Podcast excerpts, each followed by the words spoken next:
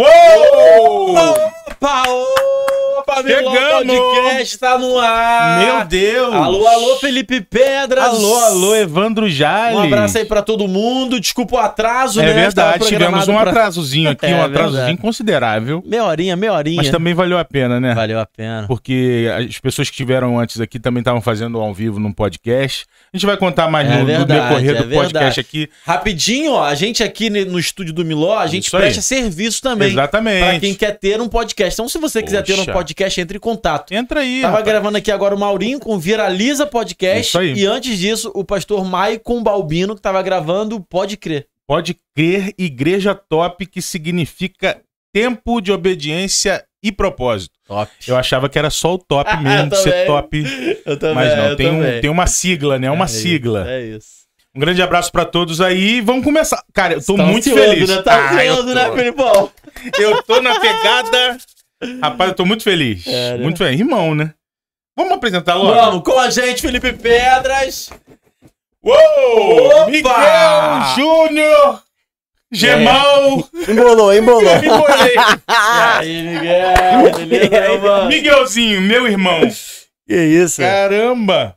Tô diante de um irmão, diante de um brother do surf aqui. Pô, É. eu tô em casa aqui. Pô, mas aqui eu tô sou- inspiradaço eu já, sou- depois desse podcast que teve aqui antes da Mas gente. aqui eu É, sou um rapaz. mero intruso, né? Não, Miguel, cara, você não tem isso. noção da quantidade de resenha que o Felipão já, já- nós já tivemos aqui no estúdio. Aham. E ele falando de você, cara, de coisas que vocês viveram e tal na igreja, Muita coisa, né? Muita Coisa. coisa. Clipe que você já fez dele, né? É, vídeos. Ba- era banda? Era uma É uma banda? banda. Se enterra, se enterra, vai, tira aí, tira do A baú gente aí. já compôs junto. É verdade. Aquele negócio que você cantou, ele não tava envolvido, não. Era irmã dele, né?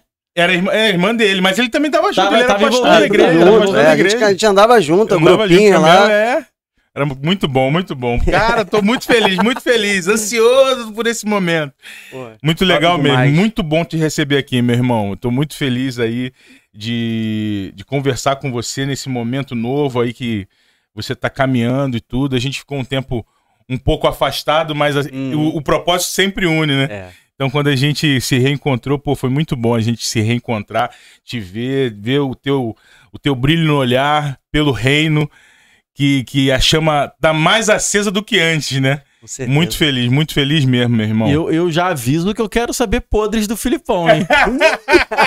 quero história. Cara, o Filipão, ele sempre foi... Ah, não, Ah, Não, não, não, não, não, sério. para, Não tô puxando o saco, não. Eu quero podres. Não, o cara sempre foi a pessoa maravilhosa, coração gigantesco, Caramba. sempre bom, sempre, sabe, sempre tá solícito, sempre servo, sempre ali Poxa. pronto pra estar junto, pra somar, Não sou pra ajudar. contar podres do É, Filipão. É você, É você, essa parte aí fica com você. Eu, eu só tenho coisas boas a declarar sobre o Filipão, já deixo logo Muito bem bom, claro isso muito aqui. bom, muito brincadeira, bom, muito brincadeira. bom. É o Filipão, né? Brincadeira. É isso aí, ó. Vamos fazer nosso jabá Vamos antes fazer de assim, continuar nossa só. conversa aqui, que é inscrever no canal. se inscrever no canal, curtir o Miló Podcast, tanto os vídeos quanto o canal, e compartilhar com seus amigos, porque quando você compartilha, o YouTube entende que esse conteúdo é relevante e entrega para mais pessoas, não é isso, Evandro? É isso, vamos caminhando junto. Lembrando que a gente também tem um canal de corte chamado Corte do Miló. Exato. Estamos um pouquinho atrasado lá, hein, Filipão? É, Estamos um rapaz. pouquinho atrasado Mas lá. a gente vai, vai, vai se colocar novamente. A gente demanda é vai- grande. A demanda tá É, grande, Miguel. Mas é isso a mesmo, demanda tá é grande. isso mesmo, tá difícil.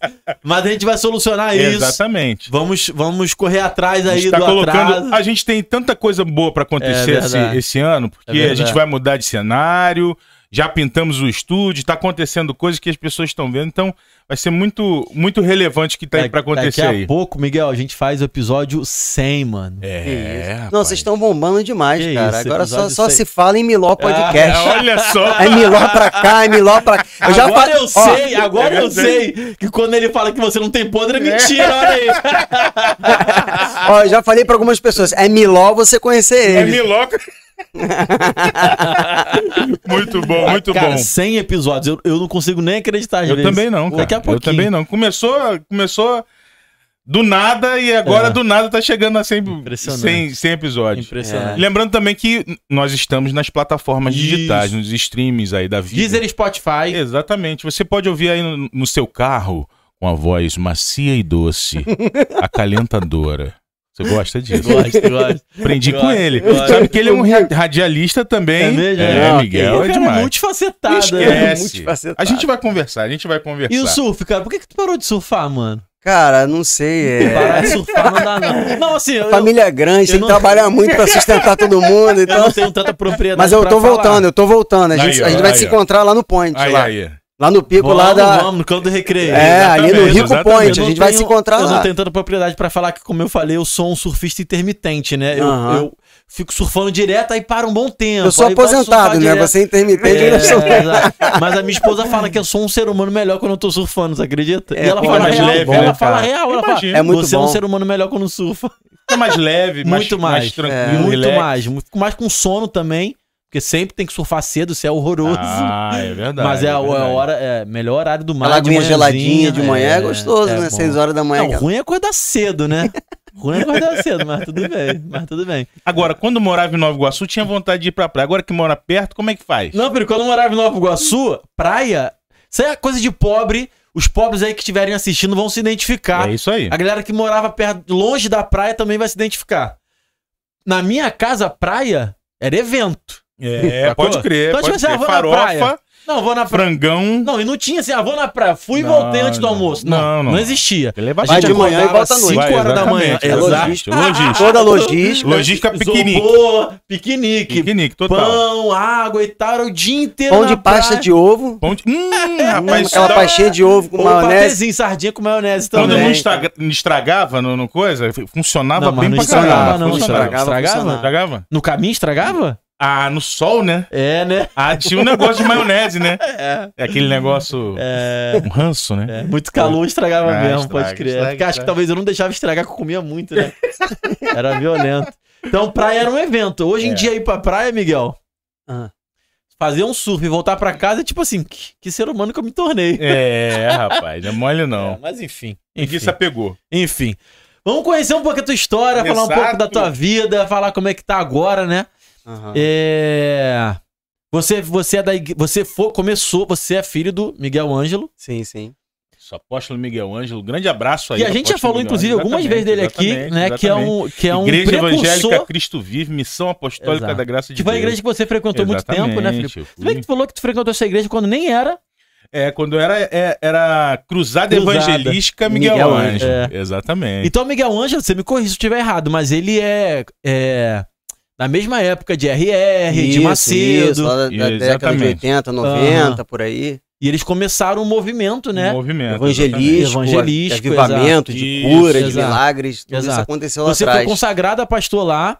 Fui consagrado lá. Você, você tá pastoreando ainda em algum lugar e tal, alguma coisa? Não? Não, hoje o meu ministério é mais assim, eu digo, chamado para fora, né? Sim, sim, É, sim. Inclusive é, o é o próprio significado da palavra eclésia, igreja, né? Chamados Sim. para fora.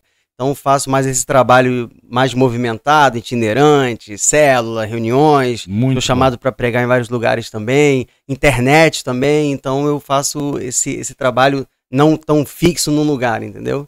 Você tá com quantos anos, Miguel? 38. 38 anos de evangelho. Não, 38 anos de vida mesmo. né? Nasci- não, É, evangelho é, também, exatamente, né? exatamente. Evangelho nascido. Não, Eu- eu não tinha me ligado, não tinha- é, Porque você nasceu dentro da igreja, né? É, e, e essa expressão é até engraçada, né? Porque você nasceu na igreja, não, nasci no hospital. Quero deixar bem claro que eu nasci no hospital, né? Inclusive, foi um nascimento bem. Mas sabe por que conturbado, essa, né? minha pergunta? Eu tenho uma.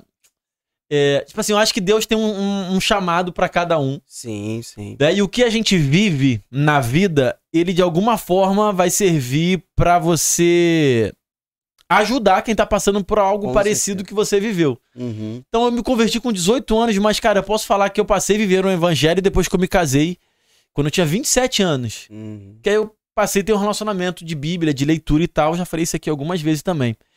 Mas eu, eu, eu tenho uma curiosidade, assim, e até gosto de trocar ideia com quem sempre foi da igreja o tempo todo, sacou? Aham. Isso pra você sempre foi natural, sempre foi normal? Assim, tu já pensou assim, cara, Deus existe? Ou então, cara, vou, vou me desviar, vou dar uma desviada. Aham. Vou dar uma desviadinha de leve, vamos ver como é que é o mundo, né? Será que o mundo é, É. legal? Então, na verdade, é, é um, um ideal ilusório a pessoa achar que quem nasce na igreja nunca vive nada do que as pessoas que, que são do mundo. Eu não gosto Exatamente. muito dessa expressão, porque todos nós somos do mundo, Uhum, uhum. que fica criando essa, essa, essa separação, essa divisão. É eu, não, eu não gosto muito dessas coisas. Aham. Mas, na verdade, é, a gente é ser humano, né? Então a gente tem as etapas da vida, tem a adolescência, tem a juventude, vem a curiosidade. Então eu vivi é muitas coisas. É claro que talvez não fui para caminhos tão tenebrosos e tudo mais, mas também não, não condeno quem foi. Eu acredito que é, a Bíblia fala que a, quem muito é perdoado, muito ama. É. Então, onde abundou o pecado, superabundou a graça. Então, é, ninguém é melhor do que ninguém. Eu dizer que eu não vivi tantas coisas do mundo e uma pessoa que viveu muito, eu não sou melhor do que ela, não sou superior espiritualmente a ela, só porque eu vivi 10% e ela viveu 200%. Né? Porque a graça de Deus ela veio, ela vem sobre cada um de nós na mesma medida, o amor de Deus é na mesma medida, a misericórdia de Deus é na mesma medida. E, e, e, e ainda acredito que a pessoa que realmente foi pro lado de lá, assim, muito, muito, ela tem até muito mais propriedade quando ela vem para a luz, né? Quando ela se converte, talvez ela tenha muito mais propriedade para alcançar o perdido, né? Do que provavelmente quem não teve tantas experiências assim, não passou tanto pelo lado de lá. Mas eu vivi as coisas normais, é, é, fui, fui pra discoteca, já, Mentira, já bebi, mentira, mentira. já, já, já me desviei algumas vezes também, já tive é, é, decepções, já desisti do ministério, já passei por todas essas fases aí. E não tem nenhum, nenhuma vergonha, nenhuma dificuldade de, de, de confessar essas coisas, de falar essas coisas, até para as pessoas que estão assistindo É verem isso. que não existe super-herói espiritual. muito bom, muito né? Não existe ninguém perfeito, não existe. Isso aí é uma mentira, isso aí é uma, uma fachada, é uma, é uma máscara, é uma ilusão. E, e, e- e é isso que muitas das vezes tem gerado muita decepção nas pessoas, porque elas criam uma expectativa, elas projetam uma perfeição, principalmente quem tem título ministerial, cargo ministerial, quem quem quem está na frente né, de uma congregação, quem está no púlpito, quem quem é, é pastor, ou bispo, ou apóstolo, o que seja, as pessoas projetam uma perfeição e aí quando elas veem que ali está um ser humano, né, que pode errar também, que pode falhar e tudo mais, na primeira falha ela é afetada tão fortemente que ela simplesmente desacredita de Deus, desacredita do reino, desacredita de tudo por conta de uma decepção, de uma expectativa errada que ela criou. Eu sempre digo o seguinte, que a sua decepção, ela vai ser sempre proporcional ao tamanho da sua expectativa. Mas tu acha que essa expectativa. Eu acho que sim, tá? Tipo assim, eu acho que a expectativa que é criada em quem chega na igreja, ou quem já está na igreja, também tem a ver com o líder da igreja, sabe? Sim, sim, com É. certeza. Se o líder se coloca Exato. nessa posição de Exato. perfeição, Que- ele não pode errar. E que eu posso estar super errado, Miguel, mas eu acho que a igreja brasileira vive meio que isso. Muito, muito. Tipo assim, muito. cara, a figura do pastor é uma figura meio que assim, meio que divina mesmo, né? É. Chega até um ponto de uma idolatria, Ah, né? É isso aí. É, então, é, existe um, um espírito de idolatria muito É. grande que é totalmente anticristo, Aham. né? É totalmente contra o o que Cristo veio anunciar, o que Cristo veio pregar, o que ele veio trazer pra gente, que é o reino, e é entender que todos nós é, é, somos iguais perante Deus, todos nós compareceremos ao, ao tribunal de Cristo, ninguém vai escapar, e ainda pelo contrário, Jesus falou que quanto mais é dado, mais será exigido.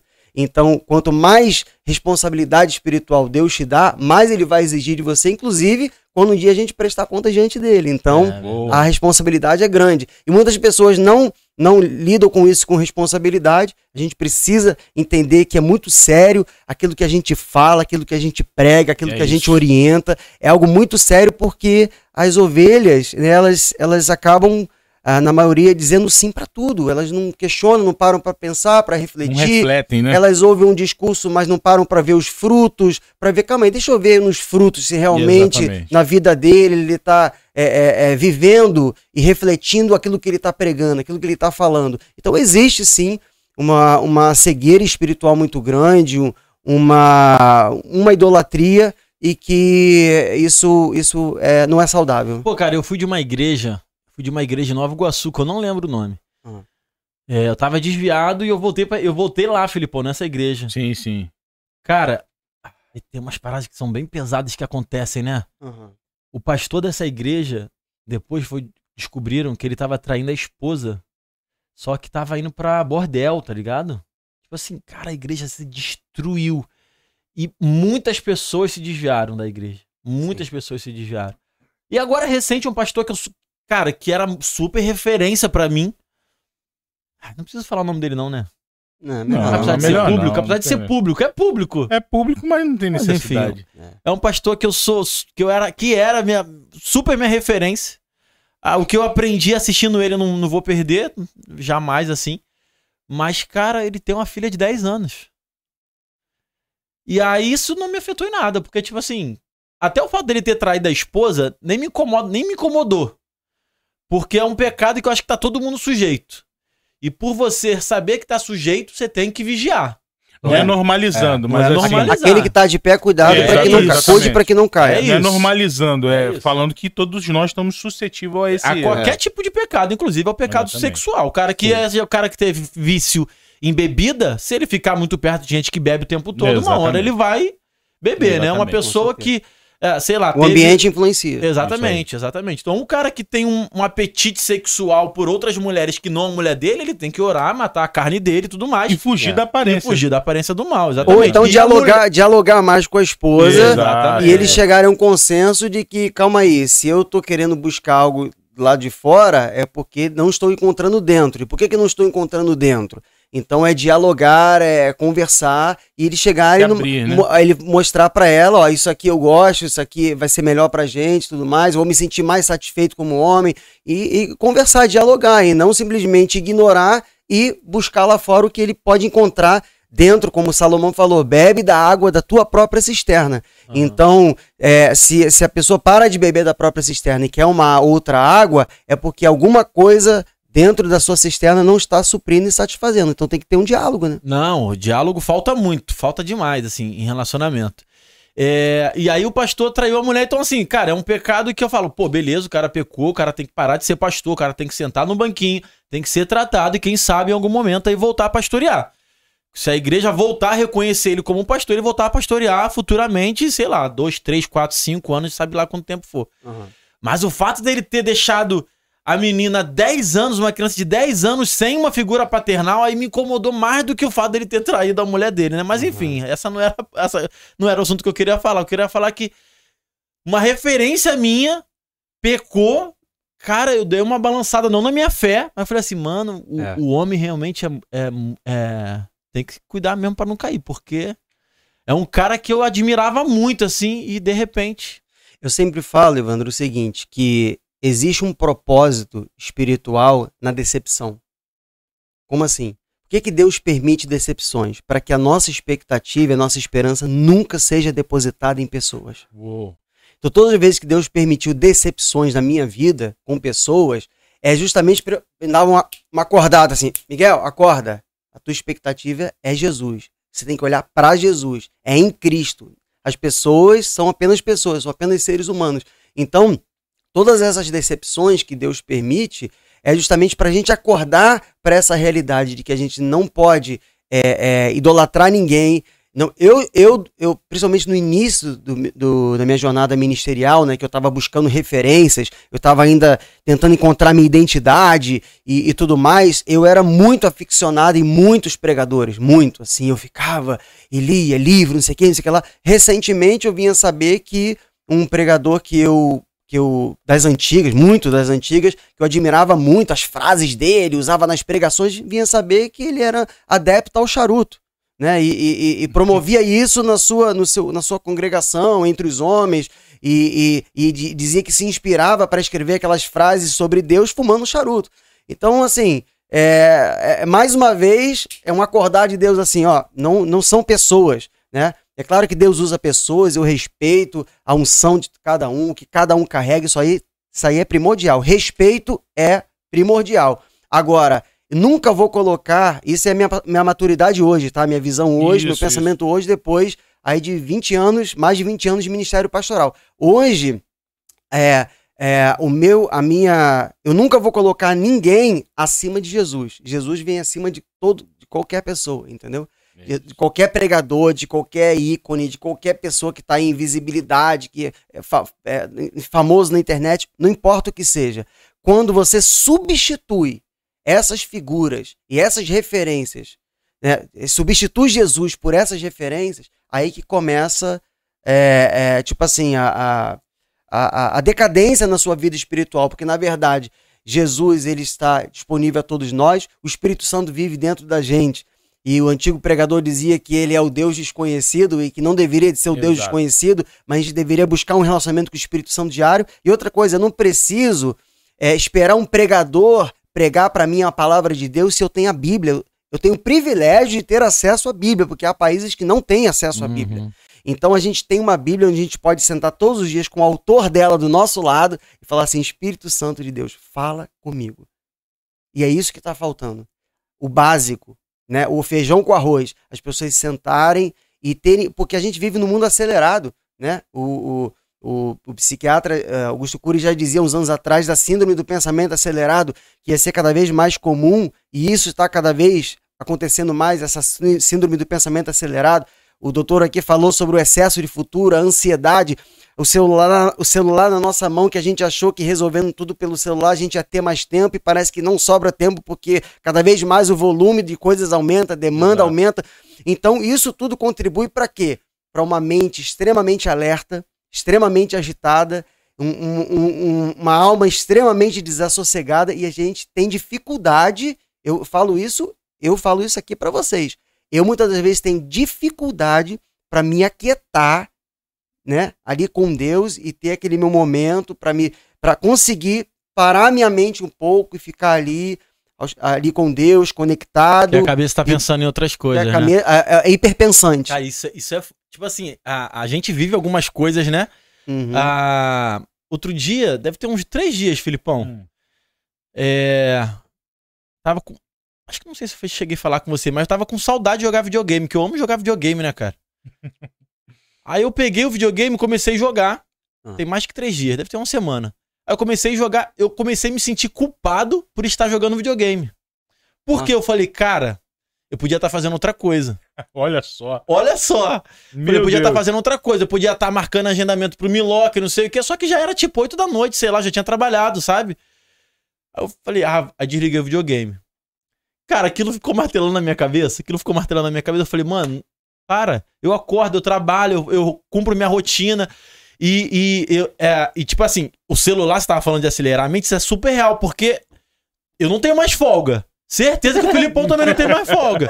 Porque, é domingo cara, é domingo. É gente. direto, é domingo, direto, é não existe é direto. folga. A pessoa manda mensagem, quer fazer agendamento, eu tenho que correr atrás de convidado, o convidado manda mensagem domingo, pré-culto. E, e- e- e é uma outra coisa, é, não só é a vida do profissional é, que tem um emprego, um, Não. uma CLT, é o empreendedor. É, o isso aí. empreendedor, ele não. Ele, ele justamente tem essa mente. Fala assim: não, não devo estar jogando videogame, eu tenho que É estar isso, produzindo. exato, culpa, é né? Porque é, é essa culpa que gera, né? Exato, Ou até mesmo exato. descansando, não fazendo nada, Isso, assistindo mas o filme. momento de videogame, por Exatamente, exemplo, pra é. mim é o momento que eu me desligo. Aí eu fiquei pensando tanto naquilo, eu falei, mano, vou jogar videogame. Aí eu falei com a Monica, eu falei, amor, hoje eu vou chegar em casa e vou jogar videogame. Ela, tá bom. Aí eu fiz igual criança, né? Na minha adolescência lá. Comecei a jogar, sei lá, 9 horas da noite, Criança 4 horas interior. da manhã. A- 4 horas da manhã eu tava deitando pra ir dormir. A criança interior foi. foi- É, saltou. Tava Ativado. jogando Homem-Aranha. Homem-Aranha é um jogo bem bom, hein? Você que tem Playstation e não jogou, Homem-Aranha Maio Morales. É Aí, Você muito que tá estressado aí, tá a dica aí do, do- do empreendedor, do trabalhador. É. Joga Homem-Aranha. Só tem um jogo que não pode jogar quando você tá estressado, que se chama FIFA, futebol. Ih, Que Essa aí, aí é. irmão, a vontade é quebrar a tua casa inteira. Minha vontade é essa. É mesmo? É, a minha vontade é essa.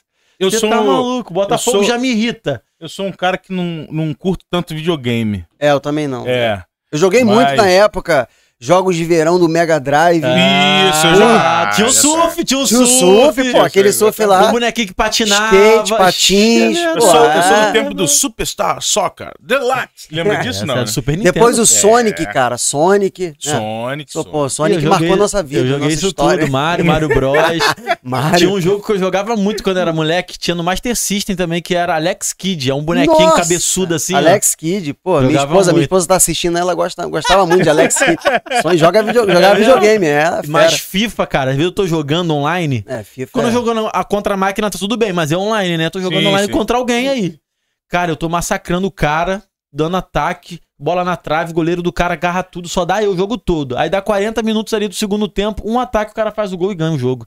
Meu Deus!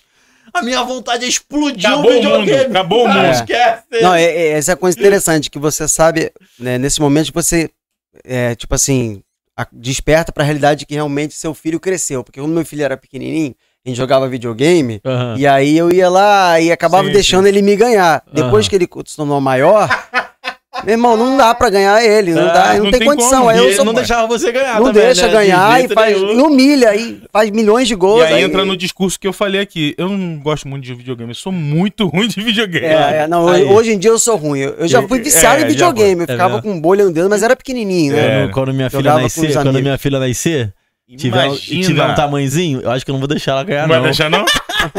Vai ser Senão, aquele. vai- Você tem que aprender a Tem lidar que com aprender. a derrota, pô. Mas, Isso é mas ensinamento de vida. Isso não, é o, doutor, o, o- é. o doutor que tava aqui falou, né, que pra ser camarão de alto mar, É, tem, não dá. tem que se virar, tem não que se pode super proteger, não. Tem que deixar Tem se que virar, deixar se virar. cair, sacode e levanta, né? É. É verdade. A nossa geração viveu muito isso, né? Vive, eu vive. Pô, a nossa é mertiolate, é, É. ardia, né? Poxa, qual é? Pô, que isso? Eu fui criado à base de. Eu apanhava com Raider, chinelo Raider, Ah, meu irmão. não, meu Deus Entendeu? do céu. Chinelo é muito Raider. eu tinha uma estratégia pra não doer. Pra- pra- Minha mãe fazia era- assim, eu fazia. Eu tinha toda uma estratégia pra pegar de raspão, mas era chinelo Raider, era metiolate que ardia. É, Tu entendeu? apanhava, Filipão? Pô, não, Tu pouco apanhava? não. É. Pouco não. Pouco não, não, pouco não. Cara, eu, apanhei, eu não apanhei muito, não, mas apanhei. Eu apanhei, dei uma Mas eu já eu, eu, fa- eu fazia uma também uma do- cena, né? Eu fazia cena. Não, a cena é, é Cenas eu fazia tradição, demais. porque aí tua mãe para de te bater, né? Exatamente. É. E uma vez ela. Ó, a uma- gente tá um- dando ideia pra quem tá assistindo. É, é, A gente tá contando segredos milenares milenares pra você guardados. sobreviver Exatamente. a educação. Uma caixa preta de Mas segredos. hoje em dia tem esse negócio de que não pode bater, Não de pode, que nisso, naquilo. Hoje em dia é cheio de, cheio Hoje de em dia não gueriguere. pode, não pode Hoje é cheio de gueriguere, hoje é tudo é processo, liga pra polícia. Antigamente, se a gente falasse que ia ligar pra polícia, porque apanhar. esquece. Pô, irmão. Apanhava tudo, polícia. né? da- dos, dos pais e da polícia junto. meu. Ah, Mas a minha isso. mãe tem, tem uma história que eu conto pra minha mãe, que assim, a minha mãe, ela deixava uns, uns dinheirinhos em casa jogado pra ver se ia assumir o dinheiro, né? Hum, teste, ver, teste. exatamente. Teste, teste. teste de fidelidade. Teve uma, vez que, teve uma vez que sumiu uma grana lá, só não- eu não lembro o valor, mas era um Sim. valor tipo 50 reais. Ah, Caramba, ela chamou a mim, meu irmão de criação, que na época era filho do meu padrasto. A gente falou, pô, não, não fui eu, ele também, não fui eu, não fui eu. Minha mãe bateu pra caramba na gente, mano. Só por. Achando que a gente tinha roubado dinheiro, sabe? Meu Deus. E aí, quando meu ex-padrasto chegou, não, eu, Janice, foi eu que peguei o dinheiro, cara, que eu tava, não peguei pra Caramba. pagar, comprar não sei o que, não sei o que. Minha mãe veio toda chorosa. Eu, falo- eu conto pra ela hoje, é, mãe. É, eu já Você tem, apanhei. so- você tem sorte que hoje eu não tenho mágoa no Que eu não- coração. Que eu não liguei, que eu libera, não... di- libera o coração. Libera. É, total. Ai, meu Deus do céu. Muito bom, muito bom. Mas esse negócio de bater em filho, isso é, isso é interessante, né? Assim, É. eu, eu vou ser pai agora, né, cara? Minha esposa tá grávida. Que legal, parabéns. É, minha esposa tá, tá com cinco meses de gravidez. Pai do Parabéns. ano. Papai do ano. Você é filho Primeira de menina. mascote do É, Miló Eu, Podcast. eu tava até conversando com uma, com uma pessoa que tava falando um pouco da filha dela, que tá tendo dificuldade de educação, e aí eu pontei uma coisa muito interessante. Por exemplo, você tem que saber é, qual é o perfil do seu filho. Por exemplo, dos meus três filhos, eu não vou falar quem é quem pra não expor É, eles, né? isso aí. Mas dos meus três filhos, Qual a idade Um- deles? é 12, 14 e 18. Aham. Um deles obedecia na base da bronca. Tipo assim, eu dava uma bronca, obedecia. Falava alto, obedecia. O outro podia falar alto, que não obedecia. Podia bater, que não obedecia. Mas quando eu botava de castigo, obedecia. E o outro podia botar de castigo, que não obedecia. Podia é, falar alto, que não obedecia. Mas quando dava um tatal, obedecia. Tratal é bonzão. Entendeu? Tatal, tatalzinho. Totozinho. Entendeu? Um totozinho. Então do- você vê, um precisava de castigo, outro precisava de, de uma bronca, né? De um, de um grito, um gritinho, né? Castigo, gritinho, e outro de um, de um- de um- pra sentir ali. um susto. É um susto. Um susto. Um susto, um susto. Um Um susto. tratalzinho, um Entendeu? tratalzinho. Então, é entender o perfil dos filhos, porque se você ficar tentando educar uma criança que ela precisa de um castigo à base de tatal, você vai Exatamente. se- a- acabar se excedendo no tatal, porque você não tá falando na linguagem da- que ela entende de- do que é ser disciplinado e educado. Então isso é muito interessante. Já fica a dica aí. Não, Essa dica aí. de milhões. sabe eu duas, acho? duas é meninas, dica hein? Duas meninas? Duas Duas meninas e um meninas e um menino. Miguel. Júlio e Giovanni, um beijo pra É, vocês, legal. meus amores, minha riqueza. Que legal. Eu tô, São eu- lindos, eu são tô- lindos. Mano, eu tô com muita expectativa, Filipão. Eu imagino. Miguel, eu tô com muita expectativa. Já tô idealizando várias paradas. Isso é um perigo também, né? É. Porque às vezes a criança nasce, cresce e não é nada do que você idealizou, mas já tô imaginando surfando com a minha filha, indo pro estádio, ela aqui, ela gritando fogo. Botafogo? Botafoguense. Vamos mudar de assunto, Não, isso não então. tem nem conversa, mano. Isso não tem nem conversa. É, não, algumas coisas realmente que a gente idealiza. Não tem diálogo. Exemplo, na época que eu surfava, eu também. Eu sempre quis casar, cara. Eu Aham. sempre quis ter filho, sempre quis casar. Eu dizia que eu ia casar. Eu dizia que eu ia casar com uma loura, inclusive. Sou casado É. com uma Teu loura. filho mais velho, filho ou filha, que era mais Filho, velho? mais velho. Filho mais velho, tu era super novo então, né? Que ele tem É. 18 anos, você tá com 39. É, eu, eu nasci, ele. É, aliás, eu nasci. Já, já, já nem sei mais, já tô embolado.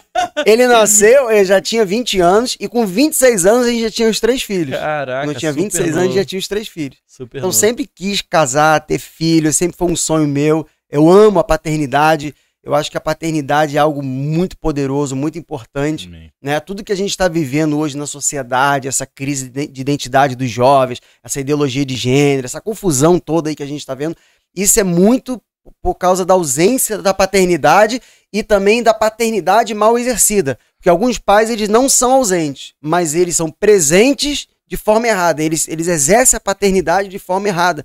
Então, é, para mim, a paternidade é uma missão. Né? Assim como eu entendo que é, o casamento é uma missão também, porque Jesus ensina a gente a amar a esposa como Paulo falou, como Cristo amou a igreja, Bom. né? E, e assim mesmo se entregou por ela. Então é um amor sacrificial, uma missão, algo que você cultiva todos os dias, é algo que você, na maioria das vezes, você vai abrir mão do que você quer para honrar, para beneficiar a esposa, para poder tratar ela como uma parte mais frágil, como aquela, como aquela que precisa de segurança, de proteção, como aquela que precisa realmente de um amor sacrificial. Então, casamento, é, é, é, criar filhos, paternidade, é uma missão muito poderosa. Por quê? Porque a gente está ali construindo um ser humano, né? Que depois ele vai também ser um pai, que depois vai produ- reproduzir comportamentos com os filhos dele. Então, a gente está falando de gerações É né, que estão vindo dali, né? Uma, é uma semente, né, que germinou, que deu fruto. O seu filho é um fruto, né, da do, do amor do casal, o fruto da sua vida, do seu sangue, e que ele é uma, é uma nova geração que vai gerar outra geração, que vai gerar outra geração. Então, hoje o problema geracional que a gente vive é justamente o reflexo de, de uma paternidade ausente ou mal exercida, do abandono, da rejeição, da, da violência, do abuso físico, do abuso é, é, psicológico, emocional. E, então, é uma coisa que eu sempre prezei, né? Eu vou fazer 20 anos de casado agora, então, uma coisa que eu sempre prezei é o seguinte: eu sempre disse o seguinte, que o nosso lar precisa ser um pedaço do céu. A gente não é perfeito, a gente tem defeito,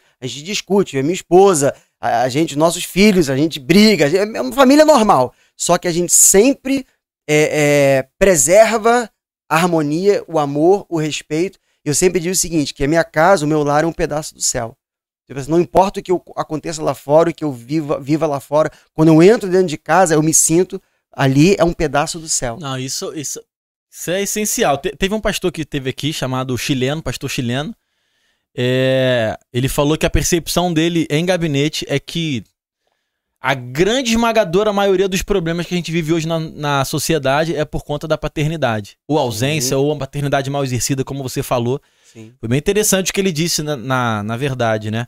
E. Que gera danos i- irreparáveis, né? É, verdade. Se não curados, né? Se não curados, se não Mas tratados. você sabe que eu acho que a cada geração esse pode, ser uma percepção errada, é uma percepção tirada da minha cabeça, do nada. De, e fontes cabeça devando. É, exato. Mas, mas, mas, Mas agora é o é, download. Exato. Fontes de do nada. Do nada, É, é. É, mas parece que a cada geração esses problemas de paternidade vão diminuindo, sabe? Então, tipo assim, o meu pai teve um problema com o meu avô. Sim, com certeza. e tentou reduzir o problema que teve o avô comigo. Eu vou tentar reduzir o problema que eu Isso aí. tive do, com meu pai com a minha- pra minha filha. Minha filha vai tentar reduzir pra filha dela o que teve comigo de problema. E por aí, E por aí- e por aí vai seguindo, né? Eu, eu sempre digo que é, não importa o que a gente viveu ou o que fizeram com a gente, importa é a oportunidade que a gente tem daqui pra frente. É isso. Então, se você foi ferido, você tem a oportunidade agora de curar. né? Se você foi abandonado, você tem a oportunidade de acolher. Se você não foi compreendido, você tem a oportunidade de compreender. Se você se sentiu sozinho, agora você tem a oportunidade de nunca permitir que uh, os seus filhos se sintam sozinhos. Se você não foi escutado, você tem agora a oportunidade de ser todo ouvido, ouvidos para eles, escutar eles, procurar eh, mergulhar no mundo deles, entender né, o coração deles, o universo deles, a cabecinha deles. Então isso aí é muito poderoso e, e eu estava conversando esses dias com uma pessoa falando exatamente, exatamente isso. Como é, é, as gerações antes da gente viveram coisas assim e que agora a gente tem a oportunidade de ir curando isso, né, de restaurando isso.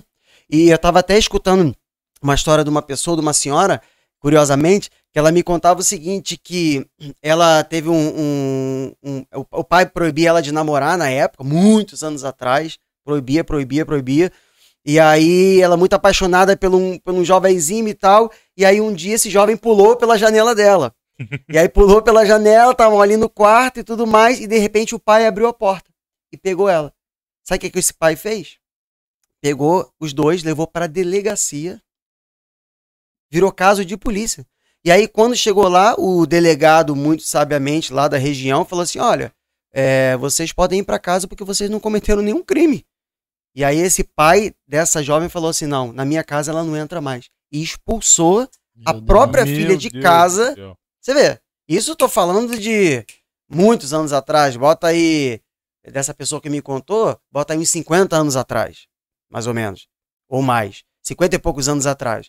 O pai expulsa a própria filha porque simplesmente encontra ela ali tendo relações, né? E isso era super comum, né, cara? Super comum. Super comum. Agora, agora eu te falo, imagina depois essa pessoa a dificuldade que ela vai ter de se relacionar com total. Deus como pai. Total, né? total. Porque a primeira projeção que ela vai fazer é justamente da paternidade que ela teve. Então ela pensa assim, pô, se meu pai foi é, tinha esse padrão inflexível e, e foi uma pessoa assim tão radical é, tão assim, rígida, que não me compreendeu, que simplesmente me jogou fora da vida dele por um erro meu. Então, será que Deus também não vai agir assim comigo?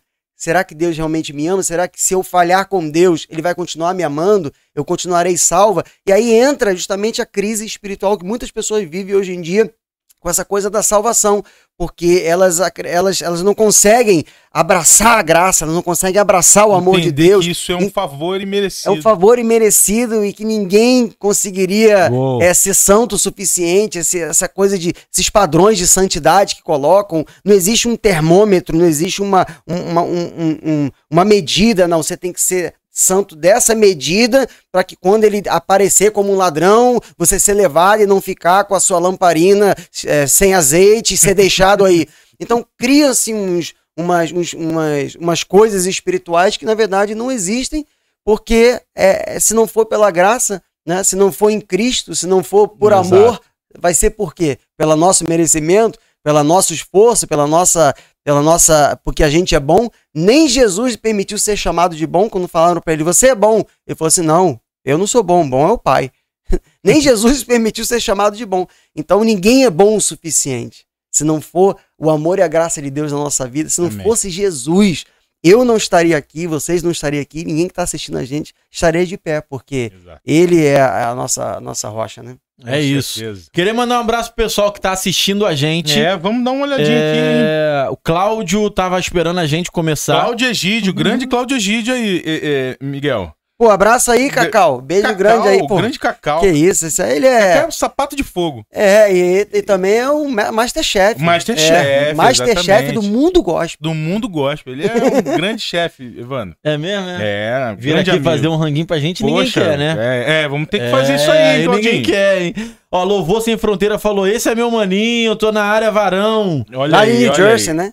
New Jersey, é, é. é. Olha aí, grande abraço. É, no, tá nos States? Tá nos States, tá nos States. É, Essa audiência é gringa. Qual o nome dele? É, é Alessandro Lele, Lele. Lele, grande Lele. Alô, Lele, um Lele, abraço, Lele Michele. Lele Michele. A Denise Coelho falou isso aí, meu sobrinho, Jesus é isso, é perfeito Denise em tudo Coelho. que faz, glória a Deus. E a Liliane Ferronato. Ah, a esposa. Esposa, ah, amor da minha vida. Alô, Lili. Pô, tinha que ter Beijo. trazido ela, rapaz. Tá a gente deu muito É que ela teve, tinha uma, uma programação ah, tinha uma com a Giovanna, ah, tinha sim, com a nossa caçula e ela ficou. Então, então tá justificado. Ah, a Márcia Cris escreveu verdade aqui sobre alguma coisa que a gente tá falando e a Lili falou assim: fala pra ele contar o testemunho do nascimento dele e do avião. Uou! Hum. Aí sim, agora. Aí agora, tem agora, agora o negócio ficou sério. Agora. então, você, é, eu conto o que primeiro, o nascimento ou o avião? Conta do nascimento, porque o nascimento, nascimento. também é, é forte. É, o meu, meu nascimento. Rapidinho, ele... ó, você que tá assistindo a gente, manda, manda sugestão pra cá de assunto pergunta, pra gente entrar, pergunta, que aí a gente vai. E já faz o seguinte, compartilha aí. Exato. Ah, eu era da Cristo Vive também, conheço o, o, o Miguel. Manda lá pra todo mundo aqui. A gente gravou Vive. com o pastor. é, Manda- ele, era pastor ele é pastor? O. Quem? Caramba, esqueci o nome dele lá da Cristo Vive que a gente gravou aqui. Bispo. Bispo, né? Bispo Anderson. Bispo Anderson, a gente Anderson. gravou também com o É, Bispo exatamente. Anderson aqui. E não esqueçam de se inscrever no canal. Exatamente. Vai, compartilha aí. Pessoal, por favor, hein? Alô, É hein? Vai lá, Vai lá, Miguel. testemunho. Não, então, aí é, o meu nascimento, né, que foi de prematuro, nasci de Muito? seis meses, Caramba. um quilo, né? Depois eu fiz Caramba. uma dieta, é um fui pra milagre. 730 gramas, né? Fiz uma dieta que tava... E aí foi um nascimento super conturbado na época. Teve explicação não, de ser, ser prematuro? Só nasceu. Não, tipo assim, a sabe. bolsa estourou, Entendi. né? E minha mãe foi às pressas pro hospital. Na época, meu pai tava pregando, né? Ele tava na igreja pregando.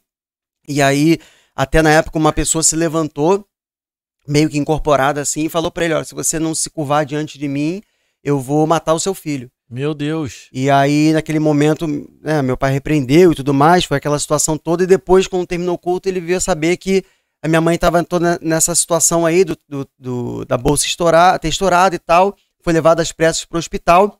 Na época, meu avô foi o meu avô foi o obstetra que fez o parto, né, junto com meu tio, que é anestesista também.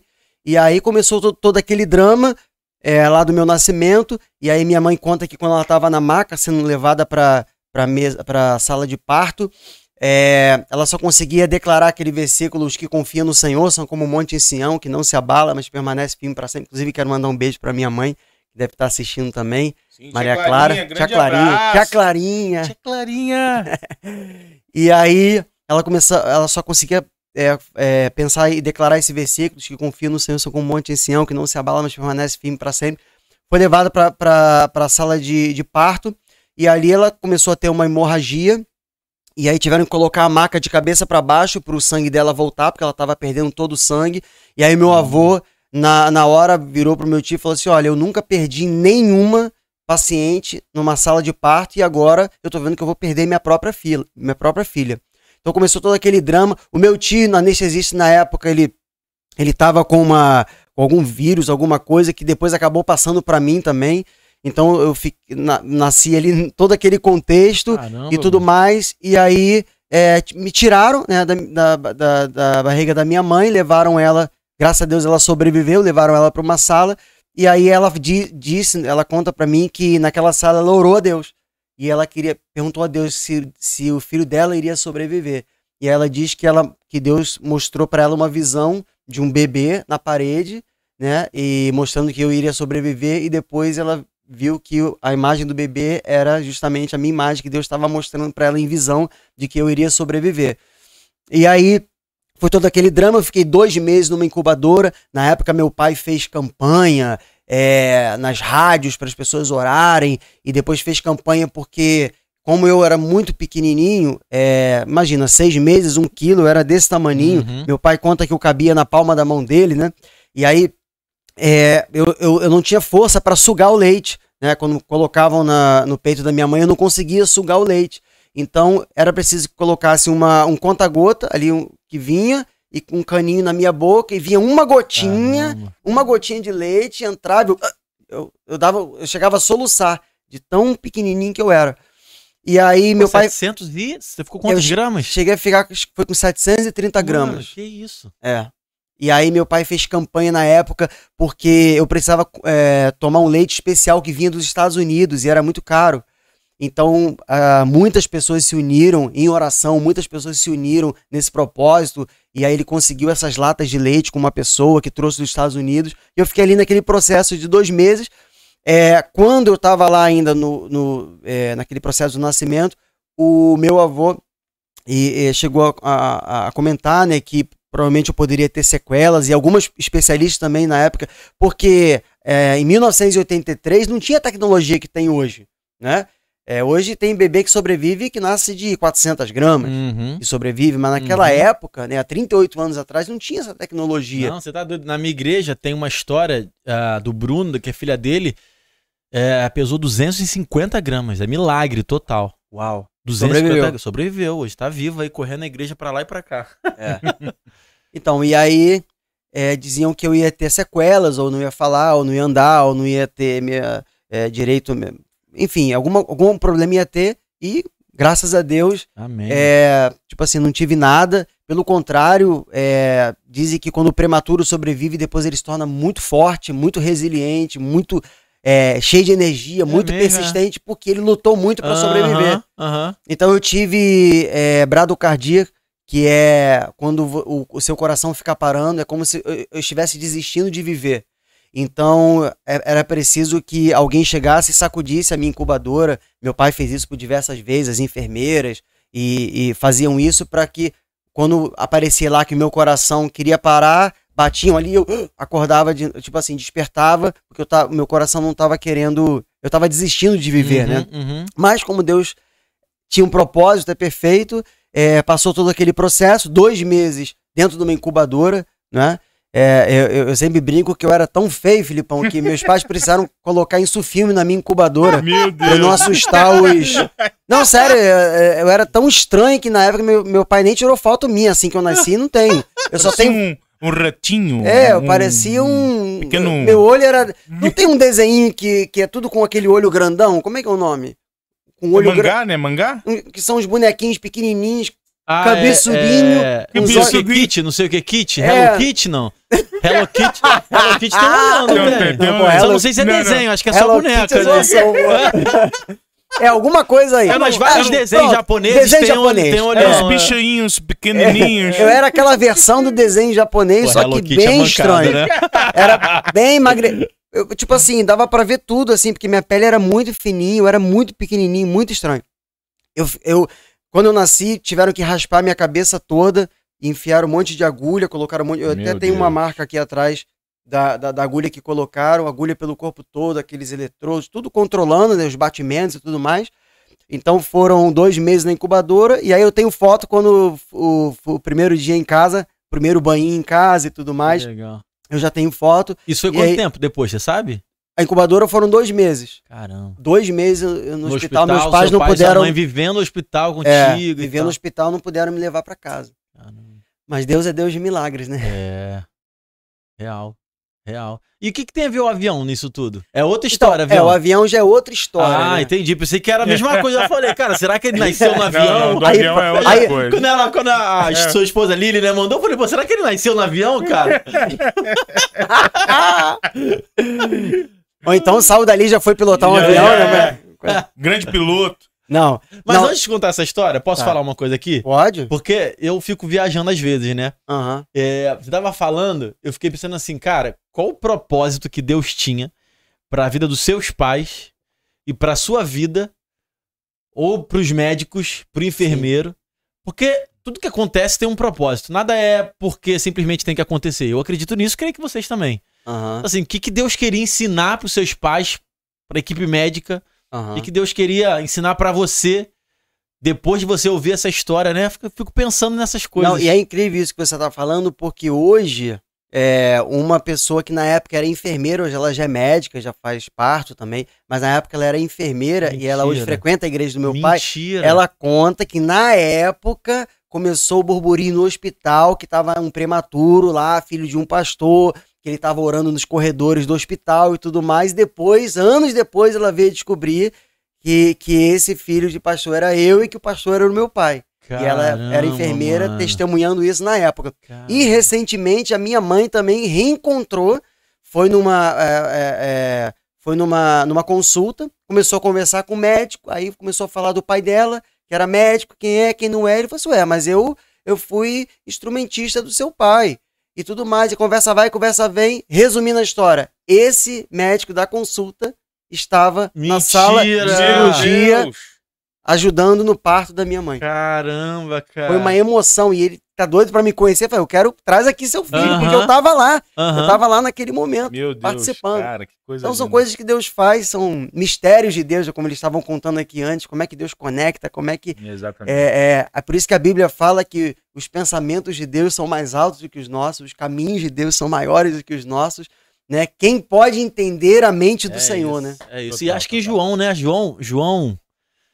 Mano, eu sou péssimo pra gravar as passagens, sacou? Aham. Mas onde Tá na Bíblia. Tá na Bíblia. Os discípulos perguntam pra Jesus sobre um, sobre um coxo, né? Por que, que ele nasceu assim? O pai dele pecou, Aham. a mãe dele pecou, quem que pecou? E Jesus fala: Não, ninguém pecou. Isso é pra que a glória de Deus se manifeste na vida dele e tudo mais, né? Ou seja, cara, tudo é de Deus, né, mano? Tudo é, É de Deus. aí. É. E aí eu, eu, às vezes, tenho essa pira, assim, cara, por que, que eu tô passando por isso? É o momento mais difícil da minha vida, beleza. Por que, que eu tô passando por isso? Tem um propósito. Que escolhas eu fiz de errado? Não no seu caso, porque você não tinha como escolher nada, né? Mas que escolhas que eu fiz de errado? Que escolhas certas eu fiz? O que, que eu posso levar como aprendizado? Quem tá ao meu redor que vai ver, ouvir a forma que eu vou lidar com isso que vai enxergar a tua glória, né? Então, às vezes, eu tenho essa espira também. Evandro, eu sempre digo o seguinte, que não é o que acontece com a nossa vida, é como a gente reage ao que nos acontece. né? É a nossa atitude diante daquilo que nos acontece. Porque se você for ver, por exemplo, a história de José do Egito, né? o que, que ele fez de errado para ele ser, é, para forjarem a morte dele, para ele ser jogado numa cisterna, vendido como escravo, depois colocado na casa de Potifar, preso injustamente, né? Passando lá 13 anos na prisão. O que, que ele fez de errado? Ele não fez nada. Mas aquilo fazia parte de um processo. Né? Isso é uma coisa muito interessante, porque os processos nos preparam. Os desertos nos preparam, os- as dificuldades, elas, elas nos purificam. Eu sempre falo que o fogo de Deus na nossa vida não é para nos destruir, é para nos purificar. Amém. Então, quando a gente cai nas mãos de Deus, né, se for para cair, que você caia nas mãos de Deus. Quando a gente cai nas mãos de Deus, é sempre para, o, é, para, para, para contribuir para o bem. Porque quando a gente cai nas mãos do inimigo, ele mata, rouba e destrói. Mas quando a gente cai nas mãos de Deus, e Deus permite a gente passar por processos, porque ele sabe, como o pai aqui testemunhou, não, não, É. eu deixava ele lidar com aquele bullying, com aquela dificuldade né, de, de- de- que ele passava ali. Então, por que, que Deus permite dificuldade? Para que a gente cresça, para que a gente amadureça, para que a gente crie estruturas de fé, porque a nossa fé, ela desenvolve no campo da dificuldade. Não é do campo do bem bom. Quando você está no bem bom, você Tá precisa de fé para quê? Né? Então é no campo da dificuldade, é nos processos que nós somos preparados, os processos nos treinam, aquilo que a gente chama de problema, Deus chama de treinamento, né? E, e é como o apóstolo Paulo disse em Romanos 8, 28, ele falou assim: sabemos que todas as coisas cooperam Uhum. para o bem daqueles que amam a Deus e daqueles que são chamados segundo o seu propósito. Então, quando você olha a trajetória de José, você fala assim: caramba, tudo que o cara passou teve um propósito, né? Teve, teve, é, era algo que Deus estava trabalhando na vida dele. Eu sempre falo o seguinte, que quando Deus é, não muda a sua realidade, é porque ele quer mudar você através da realidade que você está vivendo.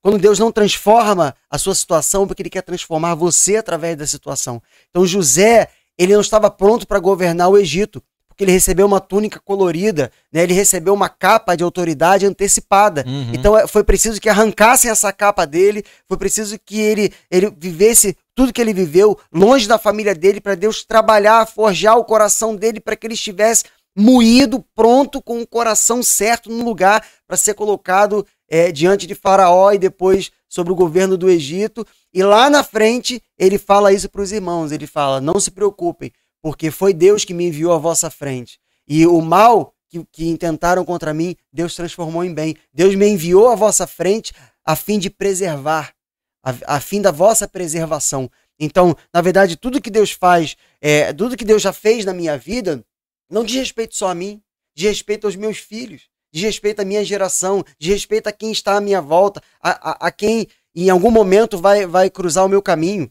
Né? Recentemente, é, eu, tive, eu tive o privilégio de, de é, levar uma pessoa para Cristo e batizar ela, e ela me disse, ela falou assim, olha, se eu não convivesse com você nesse período que eu estou convivendo e conhecesse você, porque eu sempre tive meio assim em relação a pastor, sempre tive um pé atrás, e, e, eu- e ele teve experiências com pessoas religiosas que afastaram ele né, da, da realidade de Cristo. Né? A religião e a religiosidade, elas, elas afastam, elas excluem. Então, ele ama Jesus, ele queria se batizar, ele queria começar uma jornada com Cristo, ele queria mergulhar em Deus, mas as pessoas que passaram pelo caminho dele apresentaram uma religiosidade, uma religião que só afastou ele. Então ele começou a convi- conviver comigo, ele falou assim, cara, é, é, o pouco que eu, que eu vivendo aqui com você, a minha cabeça já mudou, e eu quero, quero me batizar, eu quero, eu quero. E, para glória de Deus, ele batizei ele e aí eu, eu, eu estava num lugar com ele trabalhando, eu saí desse lugar e ele falou assim: Eu quero te agradecer porque através da sua vida você me levou a Cristo. Né? Uou. Então, é, é, primeiro Deus faz em nós, para depois Deus fazer através de nós. Né? Lindo, então, mano. muitas pessoas querem ser usadas por Deus, mas não querem passar pelo processo, pelo fogo, pela moenda, pela dificuldade, pela, pela- pela- pelos problemas. Né? Elas simplesmente criam uma ilusão de que, ah, vou me lançar, Deus vai me usar, eu vou me promover. Não adianta. Se Deus não te promover, não adianta você querer se autopromover. Deixa que Deus faça, deixa que Deus te promova, deixa, deixa que os outros falem de você, né? Deixa que, que aquilo que cabe a Deus, Ele vai fazer. Mas eu preciso entender é, é, o poder dos processos na, na nossa vida, porque os processos, eles nos transformam. Que lindo, mano. Isso é lindo mesmo. Isso é lindo. Conta do é. avião agora? Vamos contar A do sua, avião. a sua esposa falou também que você teve síndrome de- do pânico, cara? Tive síndrome do Foi pânico, curado total? fui curado Pô, total. glória a Deus, cara. Eu tive síndrome do pânico e eu passei por uma sequência de situações que me deixaram assim, é, num estado de alerta muito grande e num, num- uma sensação de insegurança muito grande. Porque o que, que, é, o que, que é o síndrome do pânico? A síndrome do pânico é a ansiedade que não foi controlada. Então, conforme você vai, você vai ficando tão ansioso, tão ansioso, que aquilo se transforma no, num pânico. Aquilo começa a te sufocar, porque normalmente as emoções, elas acontecem aqui, nessa região. Então você vê toda pessoa que está aflita, ela faz assim, ó. Ai, tô sentindo um negócio aqui. Por quê? Porque as emoções, elas se movimentam aqui. Então, quando você, quando eu tive síndrome, quando você tem síndrome do pânico, você, se- você sente uma, uma sensação de sufocamento. Parece que tem alguém apertando o seu pescoço, parece que tem uma pressão no seu peito que não Sim. passa. É coisa horrível. Por quê? Porque é uma ansiedade que não foi controlada e ela se transformou num pânico. Agora, por trás disso existe uma questão espiritual. Inclusive, é, eu até escrevi, tá, tá guardadinho, eu escrevi algumas coisas sobre isso, porque no- na época que eu tive síndrome do pânico, é, Deus me, me guiou através da palavra de Elias, né?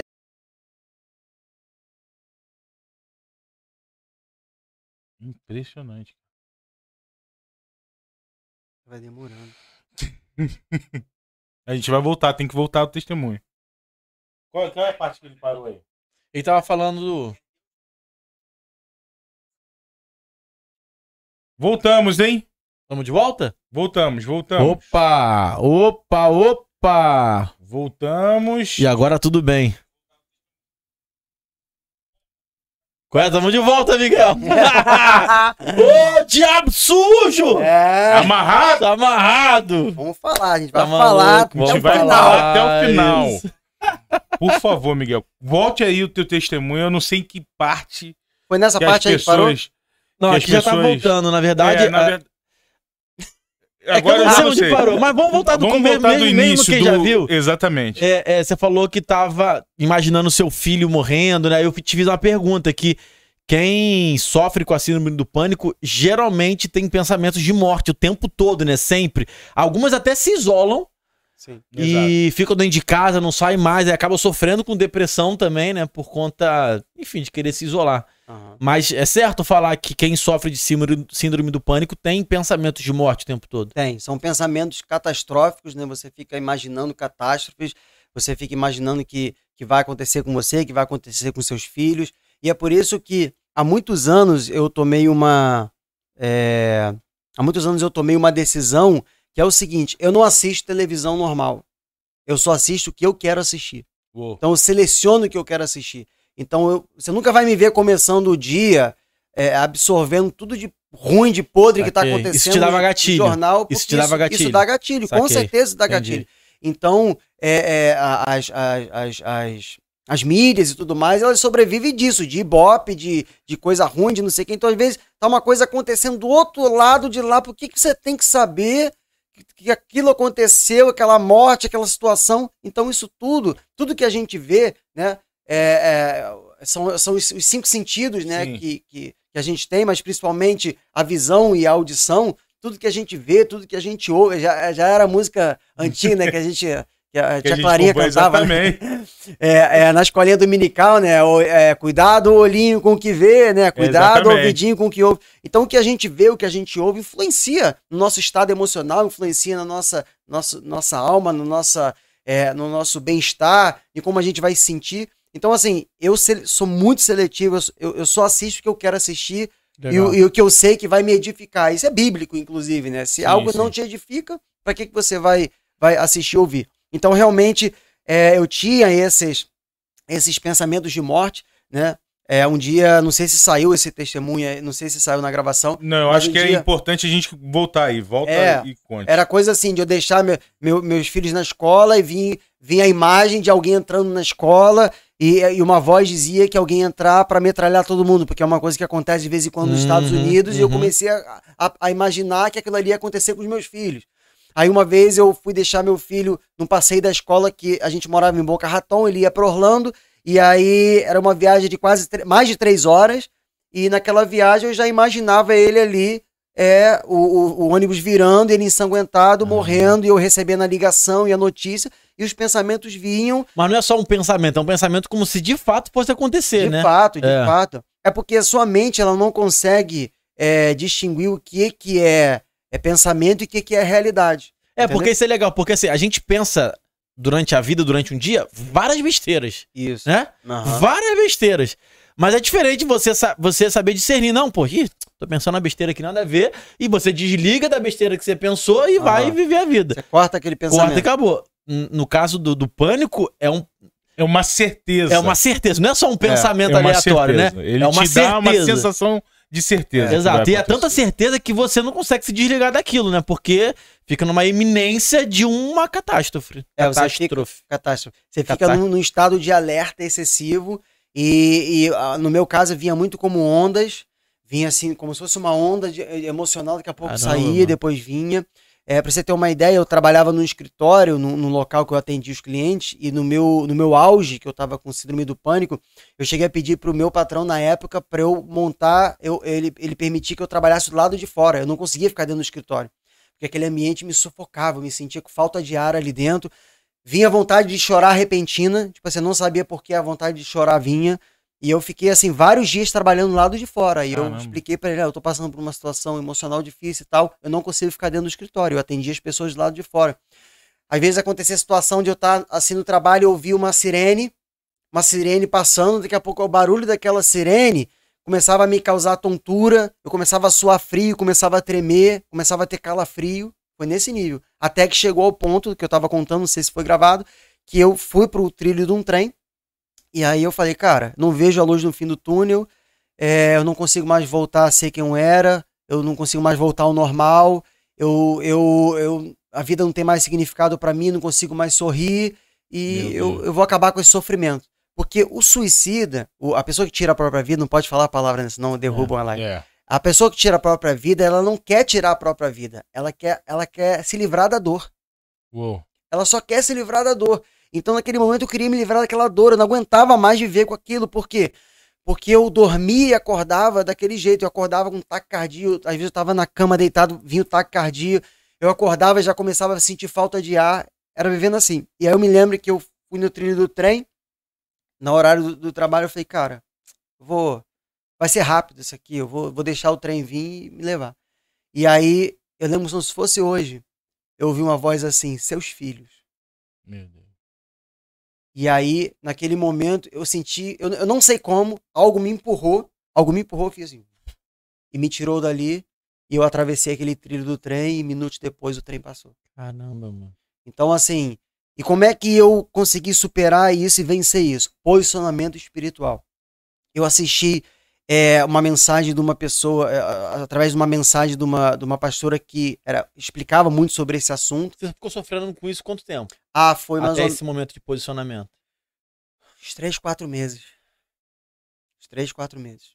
Mais terríveis da minha vida.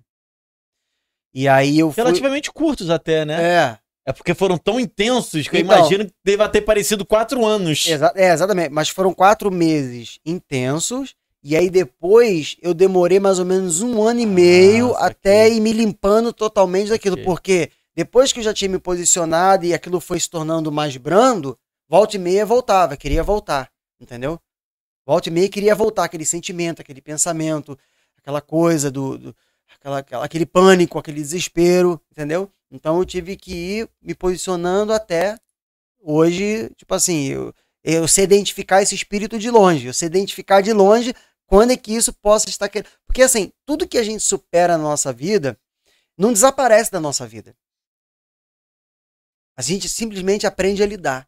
A gente aprende a administrar. É isso, cara. Isso é muito importante falar, Entendeu? sabia? A gente aprende o próprio ou às pecado. vezes, ou às vezes nem aprende a lidar, né? Aprende a esconder. É, Porque isso acontece muito também, cara. acontece, aconteceu acontece. Um trauma tão grande, seja lá qual for, porque cada um é, cria um trauma é, a partir de experiências diferentes, né? Sim. Mas ao invés de me relacionar com aquele trauma e encará-lo e vencê-lo, não, eu vou esconder e não quero me relacionar com ele. Só que isso cobra um preço futuramente, né? É, Em exatamente. algum momento. É, você não pode jogar a poeira pra debaixo do Exato. tapete. Exato. Você tem que varrer a poeira pra fora da casa. É. É importante falar isso para quem tá assistindo. Às vezes pode estar sendo. É, tendo uma luz para aquilo que ela tá sentindo, né? Aquilo que ela tá sentindo emocionalmente. E isso que você tá sentindo pode ser não, não, não ser normal. E não é normal. Você não pode esconder isso.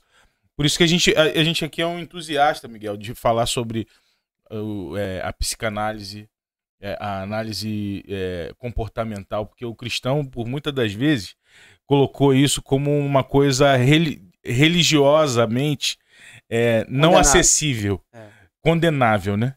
Tipo assim, se você acessa esse tipo de, de Conhecimento. de conhecimento, você está descredibilizando a, a, a, a, a vontade de Deus, a, Ou a fé, né? fé, a- é, tinge a fé, né? Então a gente é um entusiasta aqui de sempre falar. O, o Evandro sempre dá o testemunho aqui dele e a gente, você tem que procurar um médico para que você trate isso, além de você conjugar isso com a palavra de Deus também Sim. que é um alicerce para isso. Mas você também tem que procurar pessoas especialistas para curar a alma, né? Para curar o, o seu sentimento, na verdade. Né? É. É. E, e é você entender que você não é uma vítima. Uou. né? E aí, na época, eu eh, me posicionei. Até na época, minha mãe, que é psicóloga, me ajudou um pouco. Eu ligava pra ela, conversava, ela passava pra mim uns, tipo, uns exercícios terapêuticos Sim, e sim. tal, que me ajudou um pouco também na época. Mas, assim, foi realmente.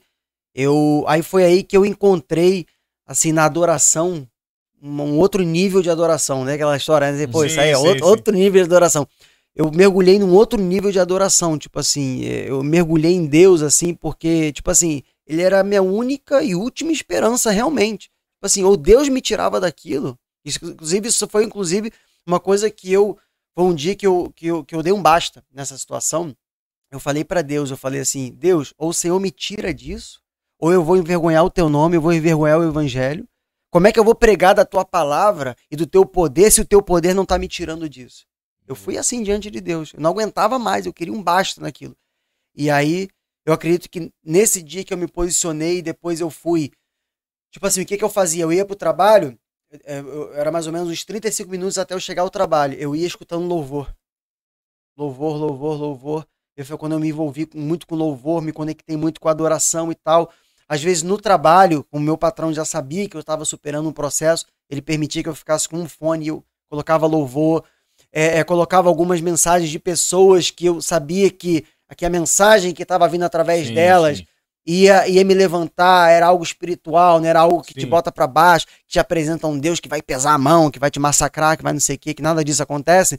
Mas eram pessoas que eu vi que estavam fluindo no espírito, fluindo em Deus, que foram importantíssimas nesse processo, né? É, é, pessoas de Deus mesmo, assim, que depois eu tive o privilégio de conhecer elas pessoalmente. E eu, eu falei com elas, eu falei, é, vocês fazem muito mais parte da, da minha vida do que vocês imaginam, porque eu estava passando pelo processo tal, tal, tal, e eu ouvi as ministrações e as mensagens, e aquilo me ajudou. Então, eu, eu, eu fui assim, e eu declarava que eu estava livre, e eu, e eu, e eu lutava guerra espiritual contra o mundo espiritual, eu falava pro diabo, pros demônios, vocês não vão tomar minha mente, vocês não vão me dominar, vocês não vão me destruir. Um eu fui- posicionamento, é, né? posicionamento. Que foi o que Elias teve que fazer, né? Porque quando Elias estava jogado lá naquela situação, né? é, e, e o anjo manda que ele coma do pão e beba. Quando ele acorda, tem um pão e uma água. Aquilo ali são, são simbólicos, símbolos espirituais. Jesus é o pão da vida, né? Jesus é a água da vida. Então, coma dele, beba dele. Então, eu comecei num processo de comer e beber né, da pessoa de Jesus, do Espírito Santo, do louvor, da adoração, da palavra. Eu fui reagindo, fui, fui, fui. Eu não sei te dizer exatamente quando é que isso se dissipou totalmente. Porque foi um processo, né, que durou quase dois anos, na verdade. Sim, sim. A intensidade do pânico foram quatro, cinco meses, mas o processo durou quase dois anos. Mas eu sei que, para glória de Deus, Amém. eu tô livre hoje e, e isso me ajudou muito a lidar. Eu eu era uma pessoa muito né? ansiosa. Ainda Ah, mais embasado, ainda mais, ainda mais consciente do que Deus pode fazer. Né? Com certeza. Com certeza. E é isso, Filipão, porque, cara, as pessoas elas estão muito incrédulas. As pessoas estão muito frias, religiosas. Elas estão cumprindo um protocolo. Elas, elas, elas acham que a- aquele culto ali é um fim em si mesmo.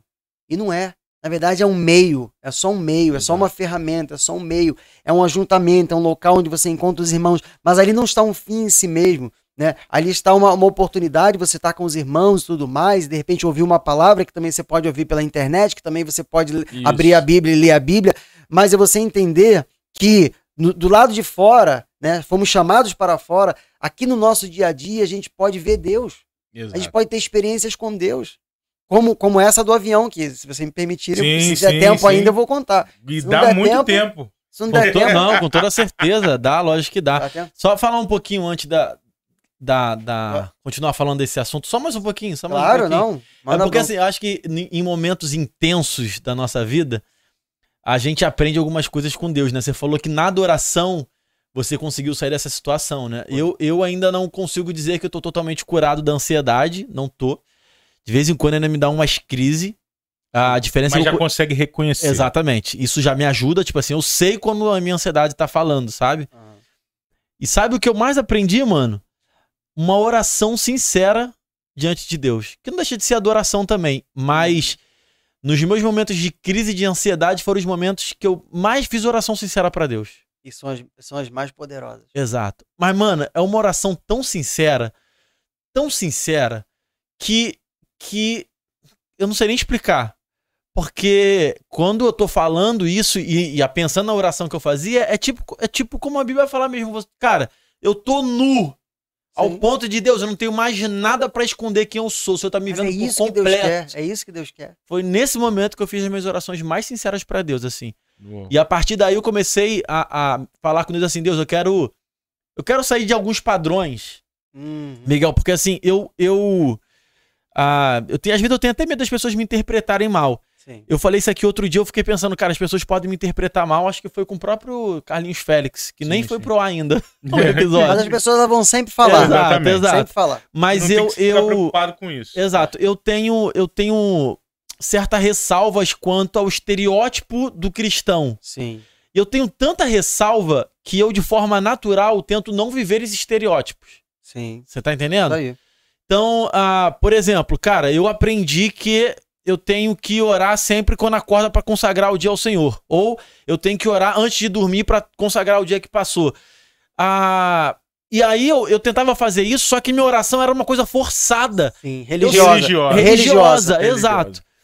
Então, ah, eu sei que a gente tem que se forçar a orar, porque se a gente não Sim. se forçar, a gente não ora. Então, galera que tá assistindo, não confunda as coisas.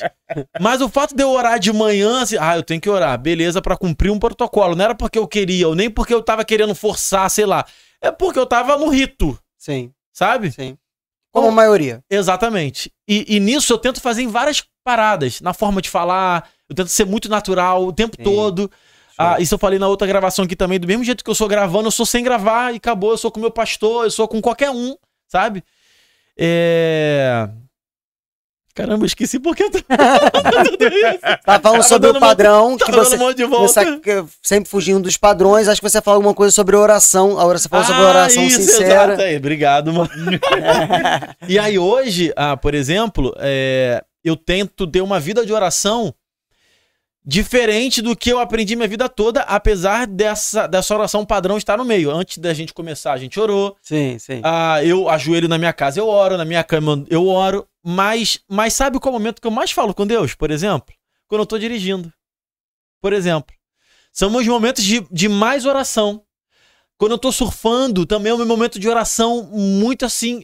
Então, a estar com Deus pra mim, é- orar a Deus, além de ter esses momentos padrões de oração, é eu troco ideia com Deus como eu tô falando com vocês. Eu vindo pra cá de carro, eu hoje de manhã fiz- Deixou de ser uma religiosidade e se Exato. tornou uma vida de Exato, oração. O exato. relacionamento. Exato. Relacionamento. Às vezes a religiosidade tá tão intrínseca na gente Sim, sim. que vira e A mexe eu gente fico fica me assim, perguntando. Aquele padrão a gente fica preocupado, Exato. sentindo a culpa. A mesma Exato. culpa do videogame, né? Exato, exato. Mas assim, pô, Deus, será que eu tô inventando desculpa? Será Aham. que eu não tô querendo arrumar uma desculpinha só pra eu não orar? É. Por exemplo? Não, tu leu o livro daqueles caras que ficavam 12 horas 12 orando. Mas, pô, eu Exato. sou. Nenhuma hora comigo. É, pô, eu sou, um- sou um nada. Exato. Por exemplo, até hoje eu consigo. encontro líderes que falam: não, eu amo orar, eu oro uma hora direto. Eu falo, irmão, eu não oro uma hora, não.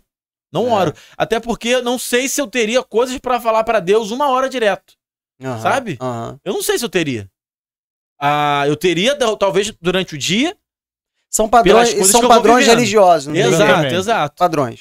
Que podem funcionar pra uns, como Exatamente. funcionam, que, que pessoas Pode acreditam. funcionar, mas exatamente. Pode eu não tô falando que não é de Deus nem Exatamente. nada. Exato. É, é só que pra. Tô falando da minha experiência. Exatamente. É, minha por- vida. por- Por exemplo, eu não converso uma hora direto sem parar com a minha esposa todo dia. Não converso, mano. Não tem conversa pra conversar com a minha esposa uma hora Mas todo você dia vai sem- conversando. durante o dia. Aconteceu alguma coisa, eu falo com ela. Aconteceu uma coisa com ela, ela fala comigo. E tudo mais. E tudo É uma análise, é uma análise que Eu ouvi uma faz. frase forte sobre isso aí. Que é a seguinte: uma pessoa falou assim: Eu não oro mais do que 10 minutos.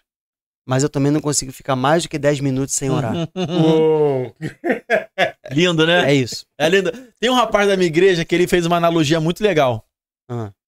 Ele falou assim: é, Caraca, eu tô com medo de falar errado. Mas tá. Só fala. Vai, Só tranquilo.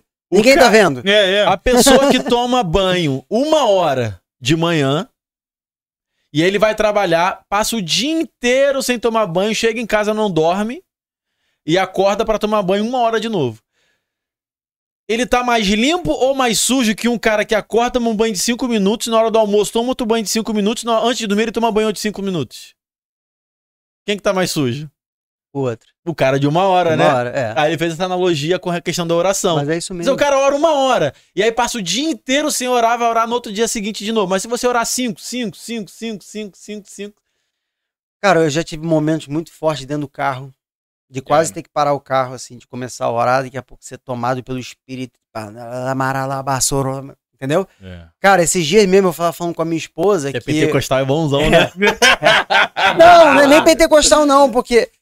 Você quer ver uma parada que eu mais me Ah, amarro? Não é pentecostal, Não, não, é eu sou- pentecostalzão. Não, não, beleza. Não, assim, eu, eu, eu, eu- gosto dessa coisa do mover espiritual, Sim. mas não gosto do exagero. Tudo que é Sim, extremo, lógico. eu fico preocupado. Sim, sim. Toda pessoa extremista, É. bota a barba, inclusive a tua nada, barba é- barba- é show de bola. Bota a barba de molho. Toda pessoa que tá falando do nada fala, tem! É. Eu falo, ih! É. Não, eu tinha um amigo que ele falava que ele tava dirigindo e de repente ele tinha que.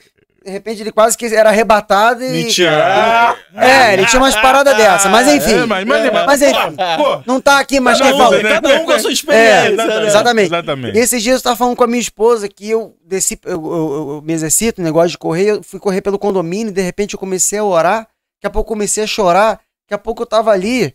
Eu lindo. eu- praticamente a minha corrida, eu chorando, falando com Deus e vizinho passando por mim, me vendo chorando, não entendendo nada. Esse né? tá cara tá- esse cara não queria fazer exercício mesmo. Exatamente, Você tá Então, chorando assim, muito. É, é justamente isso, é a gente não ter uma religião, é a gente ter um relacionamento. Uou. E a nossa religião quem é? É Jesus. É um relacionamento com Jesus. E é isso, cara, não tem padrão, porque a religião, ela impõe padrões. Amém. Você quer ver isso? A religião, ela impõe o padrão acima do relacionamento. Para ela, o mais importante é o padrão.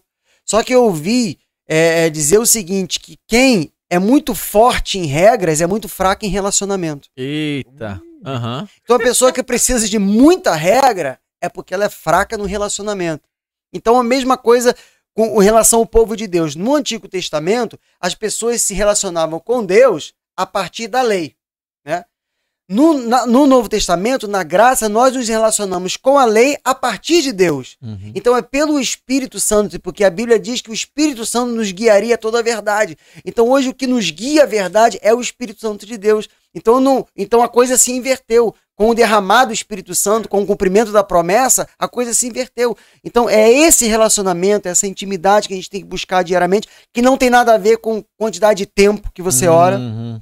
não tem nada a ver, tá? Porque eu conheço muitas pessoas que oram, oram, oram, oram e quando sai dali do joelho, só Jesus na causa, né? Foi espiritual só quando estava orando. Levantou, ajoelhou um anjo, levantou um demônio. Entendeu? A Então, oração, tava fazendo a oração contrária, tipo assim, É. Senhor, me ajude. É, Exato. tipo, tipo traficante, né? Tipo assim, ô pastor, ora aí pela minha vida que a gente vai invadir o Vai morro invadir, seguinte é. ali. é, Total, total, total. Exatamente. Então é, é justamente isso. É, e Deus ama se relacionar. Você pode ver. é, é, de- é, Deus poderia ter nos salvado né, através de Jesus em um dia. Enviou Jesus, morreu na cruz, acabou. Mas não. Né? Ele cresceu numa família, se relacionou com uma família. Depois ele se relacionou com os, com os fariseus, com os doutores ali, os religiosos. Depois ele cresceu, né? Ele se relacionou com o pai que ficou ali durante os anos que não fala nada dele. Daqui a pouco ele volta e ele faz o quê? Jesus poderia ter cumprido a missão dele sozinho. Ele era Jesus, cara. É. Mas ele escolheu 12 parceiros. Falou: não, vou andar sozinho, não. Vou escolher esses 12 caras. E eram caras fora das sinagogas. Jesus não escolheu ninguém da sinagoga, mano. Ele escolheu só gente fora, é pescador, cobrador de imposto, é gente que tava no, fazendo negócio, tava no meio. Entendeu? Só marginal. E aí, Só- nos dois, ele tinha tá amigos margem, também, né? Só a galera que tava à margem. Só quem tava à margem. É. Então ele escolhe esses 12, se relaciona durante três anos e meio, treina a alma desses caras. É. É, é, é, ele é a própria palavra encarnada ali no dia a dia, o, o Logos, né, o verbo que se fez carne, habitou entre nós, cheio de graça e misericórdia, e ele fica ali três anos e meio mostrando na prática o que que é ser cristão. Manual, né? Manual, Jesus é o nosso manual. É então o aí. que eu falo para as pessoas, cara, ah, como- por onde eu começo? Vai ler Jesus. Uou. Lê Jesus. Vai ler Mateus capítulo 5, 6 e 7, o Sermão do Monte. Vai lá ler. Aquilo ali é o reino. É viver o reino na terra, é aquilo ali. Né? Vai, vai ler Jesus, vai ver como Jesus fazia, como ele. Aí que eu tava te falando sobre os religiosos colocam o padrão e a regra acima do relacionamento e acima de qualquer coisa. Jesus cura no sábado. Sim ou não? Sim. Os religiosos falaram assim: olha, a lei diz que não, não pode curar no sábado. Jesus fala assim: não, não, é o, não, não, é- não sou eu que pertenço ao sábado, o sábado é que pertence a mim, eu que mando. Então, o religioso pira quando você fala pra ele, cara, é Jesus que manda, não é você. Não é o teu padrão, não é do jeito que você acha. Não é você que. é, Jesus não cabe na caixa que a religião quer colocar ele. Exatamente. Ele não cabe dentro dessa caixa. É, é, é, ele, tá, ele, ele explodiu essa caixa há muito tempo, entendeu? Quando. Jesus. Cara, Jesus, ele teve quantos confrontos com o diabo? Diretos, quando ele esteve aqui. Que a gente vê ler na Bíblia, nos Do evangelhos. deserto, né? No deserto, É, isso praticamente. Um. E com os religiosos? só. Ah, várias. Era o tempo todo. Vocês são sepulcros caiados. Vocês se mostram belos por fora. Vocês hipócritas fariseus. Vocês são isso, vocês aquilo. Vocês colocam um, um, um peso que vocês nem mesmo conseguem suportar. Vocês querem ser justos numa coisa, mas são injustos em outra. Vocês, vocês, vocês. Então, Jesus, o maior enfrentamento e combate de Jesus foi contra os religiosos e a religiosidade. Para que eles entendessem que não, é, não são os padrões, não é a religião, é o relacionamento, é Jesus. Simplesmente Jesus. Ele era simples e profundo. Porque ser simples não significa que não é profundo. Uhum. Só que as pessoas confundem, elas acham assim, não, é muito simples. Pô, agora eu vou correr, vou fazer um cup e vou falar com Deus e Deus vai, vai falar comigo eu correndo. Deus já falou comigo eu correndo, fazendo cup. Deus já Deus, Deus fala com você. De todo jeito. todo você tá jeito. De doido? todo jeito. Jeito mais estranho que Deus falou contigo, Felipão. Você tem? Eu tenho. Tem Fala aí, vários, eu né? tenho aí. vários. Fala aí pra essa, pra- Filme, pra essa religião, filme. essa religiosidade Eu vou- cair aí na vida Mano, das mas eu pessoas. tenho uma que eu já falei, mas eu não sei se tu vai achar que é loucura demais. Não, não acho. Não acho loucura, não. Depois Fala eu vou falar a minha. Não, vou falar, ó, vou falar duas. Uma no filme. Deus falou comigo no Hum. filme Resgate Soldado Ryan. Pô, caraca. Quando, quando, quando o Tom Hanks, que eu esqueci o nome dele, tá, tá no chão assim morrendo, ele fala pro Ryan: Ó, faça valer a pena. Só isso. E aí Ryan passa a vida toda tentando fazer valer a pena a morte do Tom é, Hanks isso é e um da sua insight equipe. do que Deus pode te, te, Exatamente. te dar luz. Na né? minha cabeça foi assim, ó. Deus falando comigo, ó, eu morri, faça valer a pena. Mano, Uau. não foi algo que o filme me passou. Meu irmão, foi algo espiritual, a experiência foi eu que vivi, eu sei. É isso aí. Sacou? É isso aí. E a eu, outra, eu acredito. E a outra, não sei se você vai achar loucura, Hum. mas foi escutando Projota. Mano, não é música crente. Não sei o que é Projota, mas. O Projota é um cantor. É um, É um cantor, cantor. que Ah. foi Cantor. queimado no Big Brother, inclusive. Exatamente. Ah, tá. É um E ele- rapper. Um rapper. Mas E- ele tem uma música é, que fala sobre o cotidiano. É, ele acredita em Deus, ele é. Rapper eu só conheço Eminem e Tupac, que é Ah, da minha e- época, é. é, E, 30 é, anos e é atrás. também é acelerado, hein? acelerado. Tipo assim, ah, eu tava escu- eu tava pensando, na verdade, como é que foi o processo? Eu tava pirando numa parada, Aham. e aí eu tava orando, e aí eu tenho mania às vezes de botar Tava preocupado com alguma coisa. Isso, exato. Aí eu tava tava zapeando no YouTube, aí apareceu lá um desenho da música do Projota que se chama O Tempo. Hum. Aí eu botei. Aí eu não lembro da música, cara, mas eu lembro do refrão que a música fala. Eu, é... É, não lembra também o refrão. Caralho. Mas enfim, a história da música é um maluco que lutou pra caramba, só se ferrou, só se ferrou, ninguém acreditava nele. Ninguém. Mas de tanto persistir, de tanto persistir, chegou uma hora que ele venceu, sacou? E aí aquilo Deus me ministrou, mano. Amém. Deus me ministrou, de verdade. A experiência foi minha, Ó. eu sei que foi Deus. Não, é surreal E- e isso aí. pronto. Tu quer ver um, fi- um filme totalmente cristocêntrico? Ah. Rei Leão. Pô. Mano, esse, Ah. cara, esse filme aí. Eu choro. real, real, Pô, real. Eu não, venho para as pra pensar. lágrimas. O cara recebe um reino Aham. e de repente vem vem o Oscar lá, É, o tio o expulsa ele, ele começa perde a identidade dele, começa a fazer coisas que não, não, não diz- faz, não- faz sentido.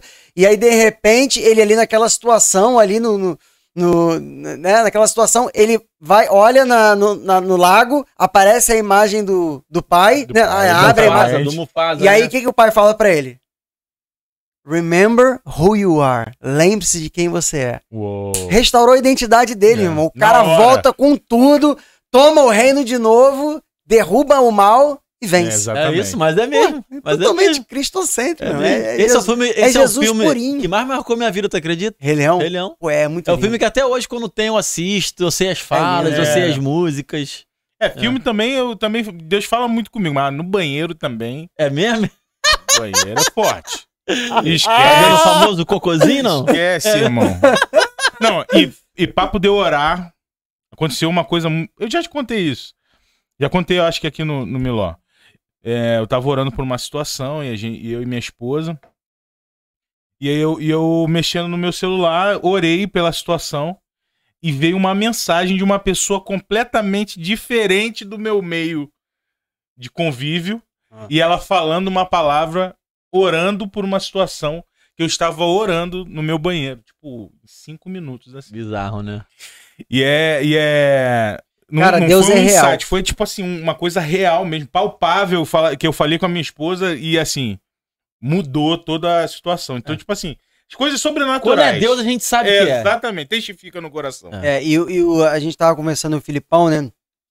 Aí a gente tava, por que a gente vai falar? O que, que não vai falar e tal? É, pode crer. Pode E crer. assim, eu falei pra ele, cara, é, o que a gente puder fazer pra apontar pra Cristo, vamos fazer. Amém, Amém. Porque, cara, nós somos só placas, ele é o caminho.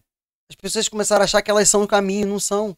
pô, isso é lindo. Nenhum, nenhum líder é caminho, nenhuma denominação é caminho, nenhuma Uou. doutrina é caminho, nenhum, nenhum pregador é caminho. Jesus é o caminho. Então, se a igreja não, não se voltar para isso, o, o avivamento não acontece. Sabe o avivamento? Todo mundo fala avivamento, avivamento, avivamento.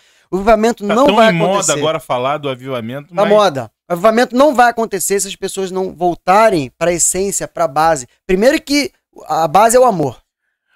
E o amor tá faltando. Porque você vê pessoas muito religiosas, mas elas am- amam muito pouco. Elas acusam, elas julgam, elas tiram pedras, elas segregam, separam. separam, excluem, criam suas, suas, suas facções Exatamente. é, religiosas e, e a unidade que foi o clamor de Jesus na oração sacerdotal, lembra? Jesus falou, Pai, que é, é, que não- primeiro ele falou, não, não, não peço que tires do mundo, mas que nos livres do mal, e ele fala, que eles sejam um, assim como eu, Pai, somos um, para que o mundo creia que tu me enviaste. Foi o clamor de Jesus na oração sacerdotal, foi o clamor pela unidade. Cara, tudo que você não vê no meio evangélico é unidade. Você vê no meio espírita, macumbeiro, é, é, é, todos os meios religiosos, Total, você vê na total. medicina, os médicos, todo mundo unido. Agora, colocou a igreja evangélica, meu irmão, eu sempre brinco o seguinte, que esquartejaram o corpo de Cristo. As denominações são, são importantes, são necessárias? Sim, porque são as identidades, né? Exatamente. Cada igreja, denominação tem uma identidade. Só que essa, essa múltiplas identidades ministeriais, denominacionais, acabaram esquartejando o corpo de Cristo. Ou seja, um corpo que deveria funcionar de forma saudável, cada membro servindo um ao outro na sua função, cooperando, contribuindo para o crescimento, amadurecimento espiritual uns dos outros, a fim de que Cristo seja o cabeça, Jesus é o centro, o amor é a base e o mundo está aí para a gente poder alcançar esse mundo com o amor de Deus. Não. As pessoas simplesmente se fecharam nas suas doutrinas, nas suas denominações, nos seus prédios, né? Estão ali trancafiados, enquanto tem um mundo aqui fora simplesmente morrendo e o inferno avançando, porque eu sempre brinco que o diabo não brinca de ser diabo. Ele é Uou. diabo é, mesmo, É, entendeu? E, o diabo Miguel, não brinca de ser diabo. a- cara, o- a intenção do Miló é pra isso, sabe? Exato. Ah, eu e o Filipão, quando a gente conversou lá atrás, quando a gente conversa no dia a dia, quando a gente grava, o que a gente quer é mostrar Cristo. De verdade, assim. Eu sou o Filipão, às vezes, tu vê que às vezes ele tenta explicar o que eu tô falando? É o pink e o cérebro. É, exato. É o Às vezes e ele tenta explicar o que eu tô falando, porque, sei lá, às vezes eu, eu falo demais, às vezes eu falo besteira mesmo e É, tal. não, não é isso, não. É... Não, mas é verdade, porque às vezes eu, eu me explico mal e na minha cabeça tá super claro. Aí, como o Filipão já tá convivendo comigo, ele fala: Não, Evander é assim, assim, né? Eu falo: Não, isso, isso mesmo. É, mas a nossa intenção o tempo todo é que Jesus seja evidenciado, cara. Sabe, de verdade. Seria mais fácil pro Filipão tá trampando em outro lugar que não aqui. Seria mais fácil pra mim tá trampando em outro lugar que não aqui, você entende? Sim. Só que, cara, a gente resolveu pagar um preço. E lógico, a gente quer ganhar um dinheiro também com isso daqui. Claro. Mas a nossa intenção é que Jesus seja evidenciado. Falando de mim, eu quero que Jesus seja evidenciado através da minha vida com a naturalidade, com o dia a dia, com a transparência, que é o jeito que eu gosto de viver Cristo. Sabe? É o jeito que eu tento viver Cristo. Isso aí. Mas isso é o que a gente tenta fazer, cara, o tempo todo, de verdade, né? Felipe? É, como, como um propósito, né? Na verdade, é, é, é uma transformação diária que a gente passa aqui, Miguel, que a gente tem passado aqui. Imagina. Com as conexões que a gente tem feito, até as reconexões, Isso aí. que é você aqui, aqui, tá vivendo, gente tá vivendo isso, né? Porque essa metanoia diária de entender o que que é o evangelho puro e simples e sair. é, você estava falando, você falou sobre prédios e tudo. Hoje eu entendo que a igreja ela, ela, ela tem uma, uma, uma ascensão mais. é, entendo, não quero falar sobre política, mas eu estou falando sobre hierarquias e, e- e- e- nomenclaturas Sim. que crescem só para dentro e colocam muros para crescer para dentro, mas não para fora. Essas, esses, esses grandes prédios eles não estão abertos para quem para quem precisa ouvir, para e, e não estão falando para fora. Aham. E é justamente o que você falou sobre o evangelho é, é, chamados para fora, né? Sim. Que é muito forte isso. É, é entender qual é o seu chamado no seu dia a dia. E a gente fala. é, todos os dias aqui a gente é, fala isso. A gente quer conhecer pessoas no dia a dia. Sim. Na sua Entendi. segunda, na sua terça, É. na sua quarta. Isso Não- não- o que, que você pratica na hora que, É. que a pessoa fala mais ácida com você no trânsito? Isso aí, isso aí. Qual é a sua, a sua resposta para a sociedade quando você é, é- é- é- é injustiçado, quando você é, é- é- é roubado, ou furtado, Defamado, né? defamado? criticado. Exatamente. Então, tipo assim, qual é o seu dia a dia? A gente quer conhecer pessoas assim. Não quer conhecer só placas. Porque é interessante também conhecer igrejas, Claro, instituições, como se movem, como, como é, entendem o reino de Deus como expansão. Mas o dia a dia das pessoas, eles têm que ser evidenciado Cristo. Então a gente está querendo conhecer esses, esses cristãos que, que- na- no dia a dia. E, e essas reconexões que a gente, a gente tem feito, é, tem falado muito. é, é, a gente costuma falar que esse tempo de mesa que a gente leva aqui, né? Aham. Ele vira um gabinete, uma espada de dois gumes, que corta lá, corta cá. Sim, Às claro. vezes a gente vem pra te ouvir, a gente fala e a gente só ouve, ou a gente só fica parado na, naquela, naquela, naquela situação que mostra Cristo na convivência, na, na conexão. Cara, e, e- e- e é bem isso que você tá, tá conversando aqui com a gente, cara. Eu, eu, eu tenho. Eu, tenho, eu tô muito feliz com, com, com o que eu tô ouvindo de você, porque eu quero, eu quero ouvir mais sobre o, essa caminhada, porque eu acho que é interessante você falar sobre isso, Sim. que é, você faz parte, de- fez parte e é parte de um movimento que foi muito, teve uma ascensão muito grande e, e fez parte de várias denominações e, e passou por várias transformações. Nessa sua caminhada, que você já contou uma história aqui de superação, que foi essa, essa coisa do, da síndrome do pânico, né? E do, do psicológico e tudo. Eu quero, é, eu quero ouvir de você o seu dia a dia de pai, né?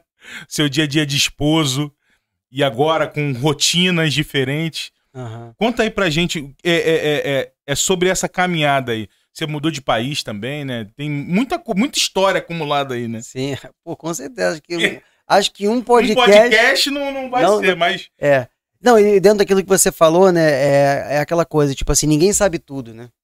A Uou, pessoa que acha que sabe tudo, ela na verdade não sabe nada, né? Porque ela tá pensando além do que convém sobre si mesmo. A Exato. Bíblia fala isso, que ninguém pense além do que convém sobre si mesmo. E a gente pode aprender o tempo todo com todo mundo, com as situações, né?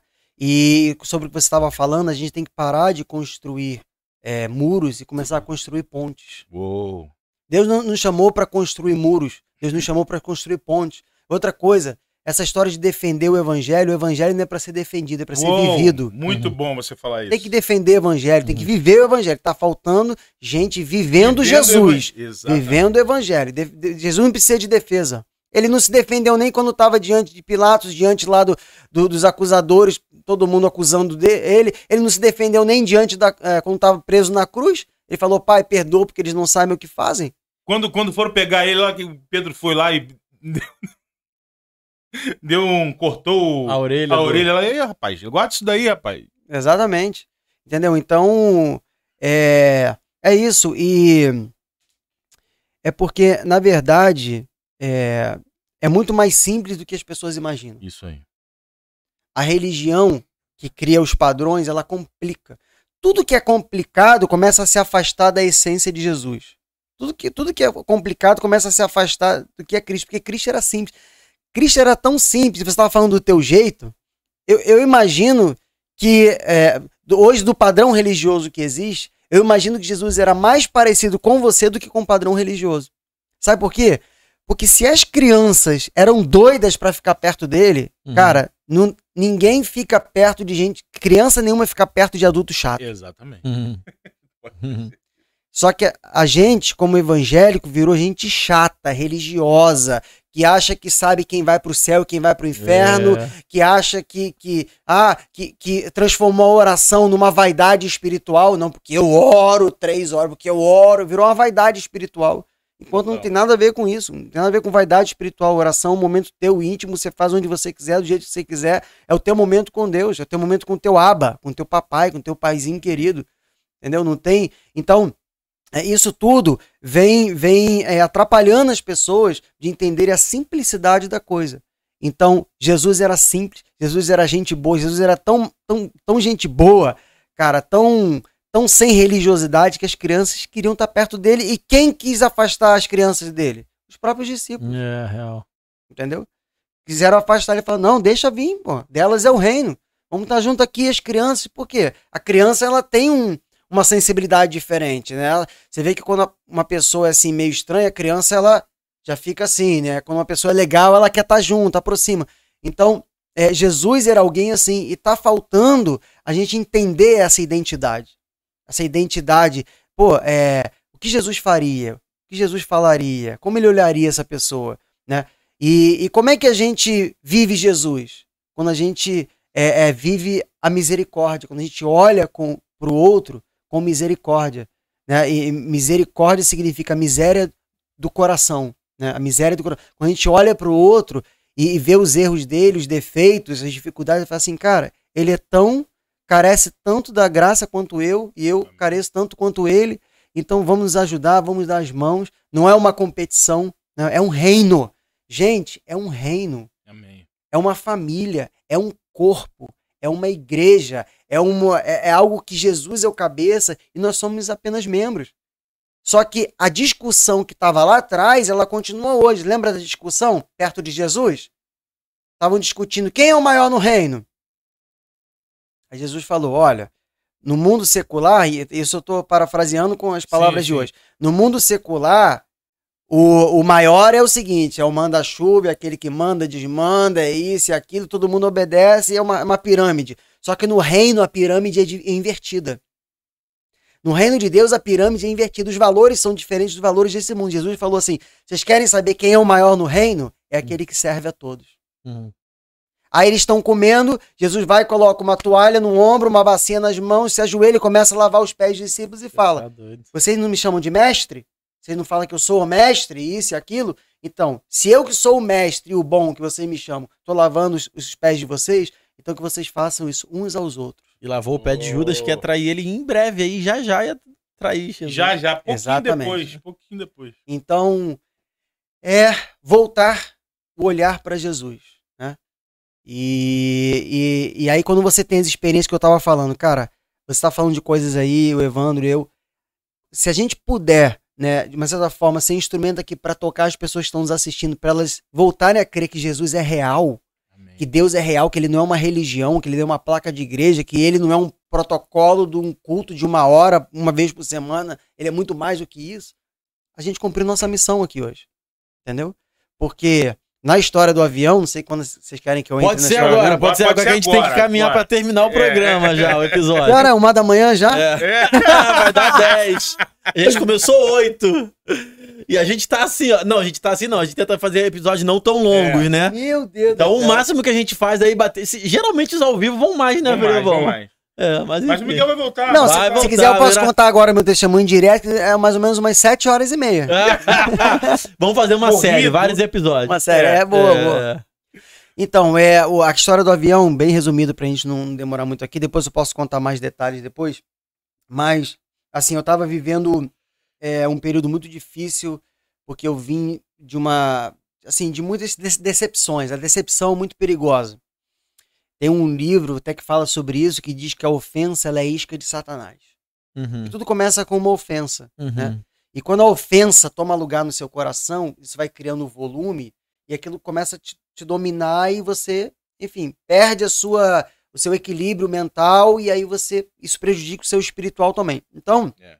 eu estava vivendo assim muitas decepções, muita frustração, muita coisa. Comecei a entrar numa crise de identidade. Estava morando nos Estados Unidos agora pela segunda vez, uma crise de identidade a ponto assim de achar assim, cara, que tipo assim, Deus ele não tinha mais nada comigo e que essa história de chamado, de propósito, era coisa que inventaram, era coisa da minha cabeça e tudo mais.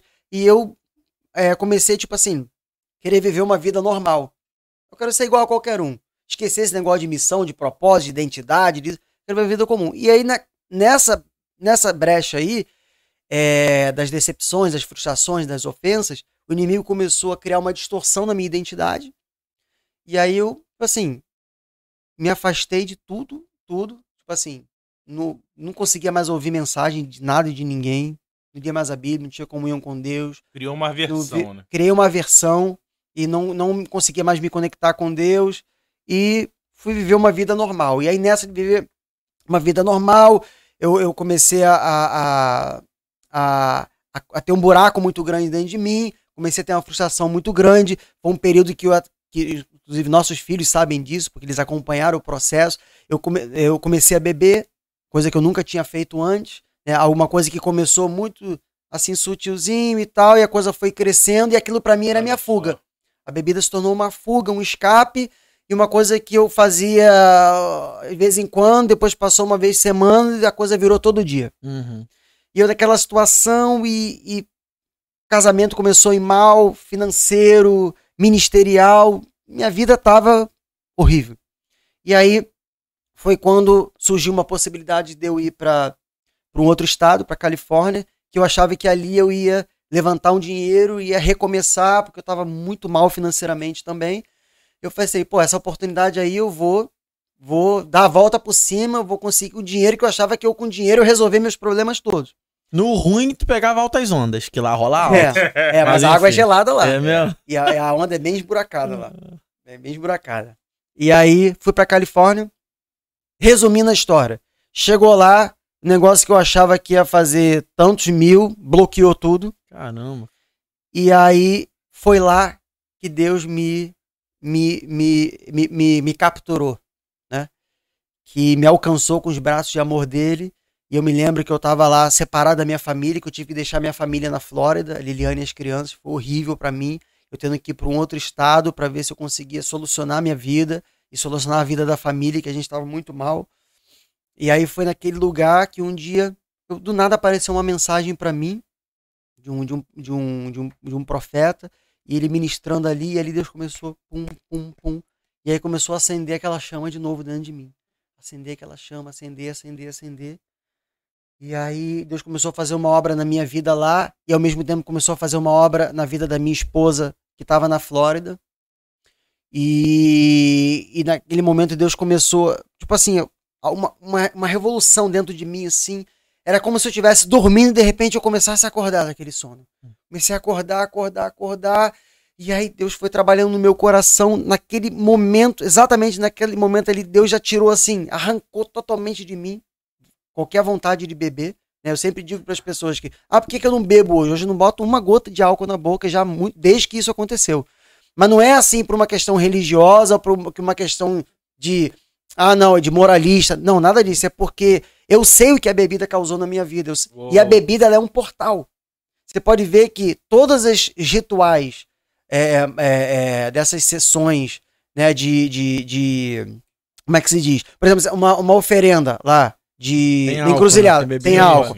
Numa, numa, numa cerimônia que uma pessoa baixa um santo e tal, Sim. tem bebida, né? A pessoa vai lá, bebe, depois daqui a pouco baixa Isso. lá uma entidade. Então a bebida ela é um portal, porque ela te tira da sanidade e isso pode dar asas para várias outras coisas na sua vida, entendeu? Então, é, e, e ele tirou totalmente, começou a fazer a obra na minha vida e tudo mais. E aí fiquei 30 dias lá e chegou o dia de eu partir para voltar para reencontrar minha família.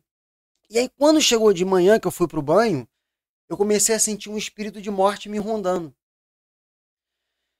E aí eu sentindo aquela coisa, aquela coisa assim de que o avião ia cair. Meu avião ia cair. Eu falei assim, gente, eu viajo desde pequenininho, já viajei milhares de vezes, nunca aconteceu isso e tal. Mas eu comecei a ter aquela sensação, e eu nem sou disso, assim, essas coisas assim, tal, eu não sou disso. Isso não tinha nada a ver com a síndrome do pânico. Não, não tinha nada a ver. Tinha nada a ver. Não, eu era tive outro síndrome do tempo pânico da vida. depois. Era outra. É, eu tive síndrome do pânico depois, vários meses depois. E aí eu comecei a sentir espírito de morte, aí eu fui pro banho, comecei a tomar banho e veio ao meu coração aquele louvor. Guia-me pra que em tudo em ti Sim. confie, sobre as águas eu caminho. Aí tem é, aquela parte que fala, se estou cercado pelo medo, tua forte mão me livrará, sabe? Sim, sim. E aí eu comecei a ministrar aquele louvor no banho. Aí eu saí do banho, tava na hora de ir pro aeroporto, o meu sogro, que ainda era vivo, reparou que eu tava meio sério, que normalmente eu sou brincalhão, né, extrovertido, sorridente, e falou, o que foi, meu genro, tá com algum problema? Eu falei, não, não, sogro, nada não. E disfarcei, não queria falar, preocupar ninguém, sabe? E aí fomos pro aeroporto, a gente chegou lá, no check-in, a pessoa me atendeu mal, eu comecei a sentir um ambiente pesado, sabe um ambiente pesado? Ambiente pesado, Falei, meu Deus, o que, que tá acontecendo aqui? E tudo mais, fiz o meu check-in, fui pra, pra embarcar. E aí, quando chegou naquele corredor do embarque, é chamado do antigo minhocão, né? Que as pessoas ficam ali pra entrar no avião. Aham. Eu tava com minha bolsa de mão, formou-se uma fila enorme, começou uma confusão, porque disseram que tava com excesso de bagagem o avião e que eles iam ter que começar a pegar todo mundo que tava com bagagem de mão e colocar é, ou despachar de alguma outra forma em outra aeronave. Começou uma confusão dessa aí na hora. Aí quando eu tava naquele minhocão, veio um- uma voz assim e falou assim: corredor da morte. Aí, Meu corredor da Deus. morte. Aí eu falei assim pra Deus, eu falei assim, bom, eu assim mesmo, tudo acontecendo, e eu no meio daquela situação falei assim pra Deus, eu falei, Deus, vamos fazer o seguinte, se esse avião cair, eu vou entender que a minha missão, meu propósito de vida acabaram. Né? Porque quando a sua vida acaba, acaba o seu propósito, né? É, eu só peço que o Senhor cuide da minha esposa e dos meus filhos. Porque eles vão sofrer. Mas, eu falei para Deus, chega a arrepiar. Eu falei assim: se Deus me der uma nova chance. Porque eu tava vindo um realinhamento, lembra? Uhum. Eu tava num processo de Aham, realinhamento, aham, realinhamento com Deus. Eu falei assim para Deus, eu falei assim, Deus, se Deus me der uma nova chance de vida, eu nunca mais vou fugir do meu chamado. Eu nunca, eu vou assumir minha identidade de filho e de alguém que tem um propósito, e vou cumprir meu propósito e o que Deus mandar eu fazer, eu vou fazer. Eu nunca mais vou, vou buscar outro caminho, te desobedecer. Nunca mais vou dizer não para o Senhor, nunca mais eu vou querer viver uma vida normal, porque eu já entendi que não sou normal. E aí entramos pro avião. Eu sentei na cadeira do avião. é, comecei a sentir falta de ar. Tem um negócio na Bíblia que chama assim, ó, não tentarás o Senhor teu Deus, tu sabe disso, né? É. Eu não entrava nesse avião Calma. de jeito nenhum! Agora você vai entender. Agora você vai entender. Agora você vai entender. E aí eu coloquei isso diante de Deus, porque eu falei assim, cara, minha vida tá nas mãos de Deus. Eu ouvi essa voz corredor da morte. O que, que é essa voz? Eu tava tentando discernir. Era Deus me avisando para eu sair do avião? Era o inimigo? É. Era o inimigo querendo me intimidar? O que, que era aquilo? Então, naquele momento que eu ouvi aquela voz, eu parei e falei: Deus, é, vamos fazer esse trato aqui. Se eu morrer, acabou minha, minha missão, Deus cuida. Se eu ficar, eu faço esse voto de, de aliança contigo, de um realinhamento, que eu tava no realinhamento. Entrei, comecei a sentir falta de ar. Aí o que, que eu fiz, Evandro e Filipão? Eu fechei meus olhos, falei assim: Deus, é, se existe algum laço de morte aqui nesse avião, eu te peço para esse avião. Meu Deus, o avião parou? Calma. Tá ligado que você tá, você tá Cara, igual Moisés no deserto, é. né? Deus falou, eu vou matar geral. Aí Moisés, não, Deus, não mata geral, não. Aí Deus, tu tá bom, vou matar ninguém, não. Salvou geral, tu já tô até vendo. Olha eu, olha eu, antecipando a história. É. E aí, eu fechei meus olhos, comecei a orar e falei assim: Deus, se tem algum laço de morte aqui, e se o Senhor quer falar comigo através é, dessa experiência de, de parar esse avião, eu te peço, para esse avião, mas me dá uma segunda chance. Me dá uma segunda chance. Eu não vou abrir meus olhos enquanto Deus não trouxer uma definição para o que eu estou sentindo e para o que está acontecendo aqui. Eu fiquei de olhos fechados. Fiquei de olhos fechados, aí eu tô sentindo o avião taxiando na pista e tal, ele fazendo aquele movimento. Aí ele parou naquela reta que ele para, né? Ele parou, eu falei, Deus, para esse avião, para esse avião, para esse avião, de olho fechado. Eu falei, eu não vou abrir, porque eu também não queria abrir, porque eu falei, se explodir, se cair, eu tô de olho fechado, não vi nada, morri. eu tava assim, cara, no tudo ou nada. No tudo ou nada Você total. abriu o olho já na glória. É, né? Oh, exatamente, exatamente. Não quero ver nada. Que eu, eu tinha aquelas imagens do, daqueles filmes su- Survival, daqueles. Aham. É, voo, voo 7, 4, não sei o quê. que eu- É, que eu assistia na época da, da sessão da tarde e tal, eu tinha aquelas imagens na cabeça, eu não queria ver nada. Se for pra morrer, morre logo. Gente, o avião parou, daqui a pouco ele, faz, ele fez assim, ó. vum. Quando ele dá a segunda acelerada, começou a ouvir assim, pim, pim, pim, pim, pim, pim, aquelas luzes, de um monte de gente chamando comissário de bordo, eu de olho fechado ouvindo, pim, pim, pim, pim, pim. Uma pessoa gritou, estão abrindo a porta de emergência! Aí ele já tinha começado a, a, a- pegar velocidade, alguém foi na cabine, eu de olho fechado, eu comecei a ouvir que tava alguma, algum burburinho, alguma coisa assim, daqui a pouco o avião. vum. Mano, que loucura. Deus parou o meu avião. Meu Deus. Isso nunca aconteceu em Caramba. 30 e poucos anos viajando de vida e, e Mano, que experiência. muito tempo viajando. Que experiência. Deus parou aquele avião. Gente, sem brincadeira. Tipo assim, só eu sei o que estava acontecendo ali. Aham. Ou talvez outras pessoas soubessem também. Não sei que cada um poderia estar vivendo É, ali com. Deus. Mas eu sei o que eu estava vivendo porque eu não pedi é, é, é, nada que não fosse exatamente isso. Eu pedi para que Deus parasse o avião. E eu nunca vivi isso na minha vida. Simplesmente o avião parou, voltou.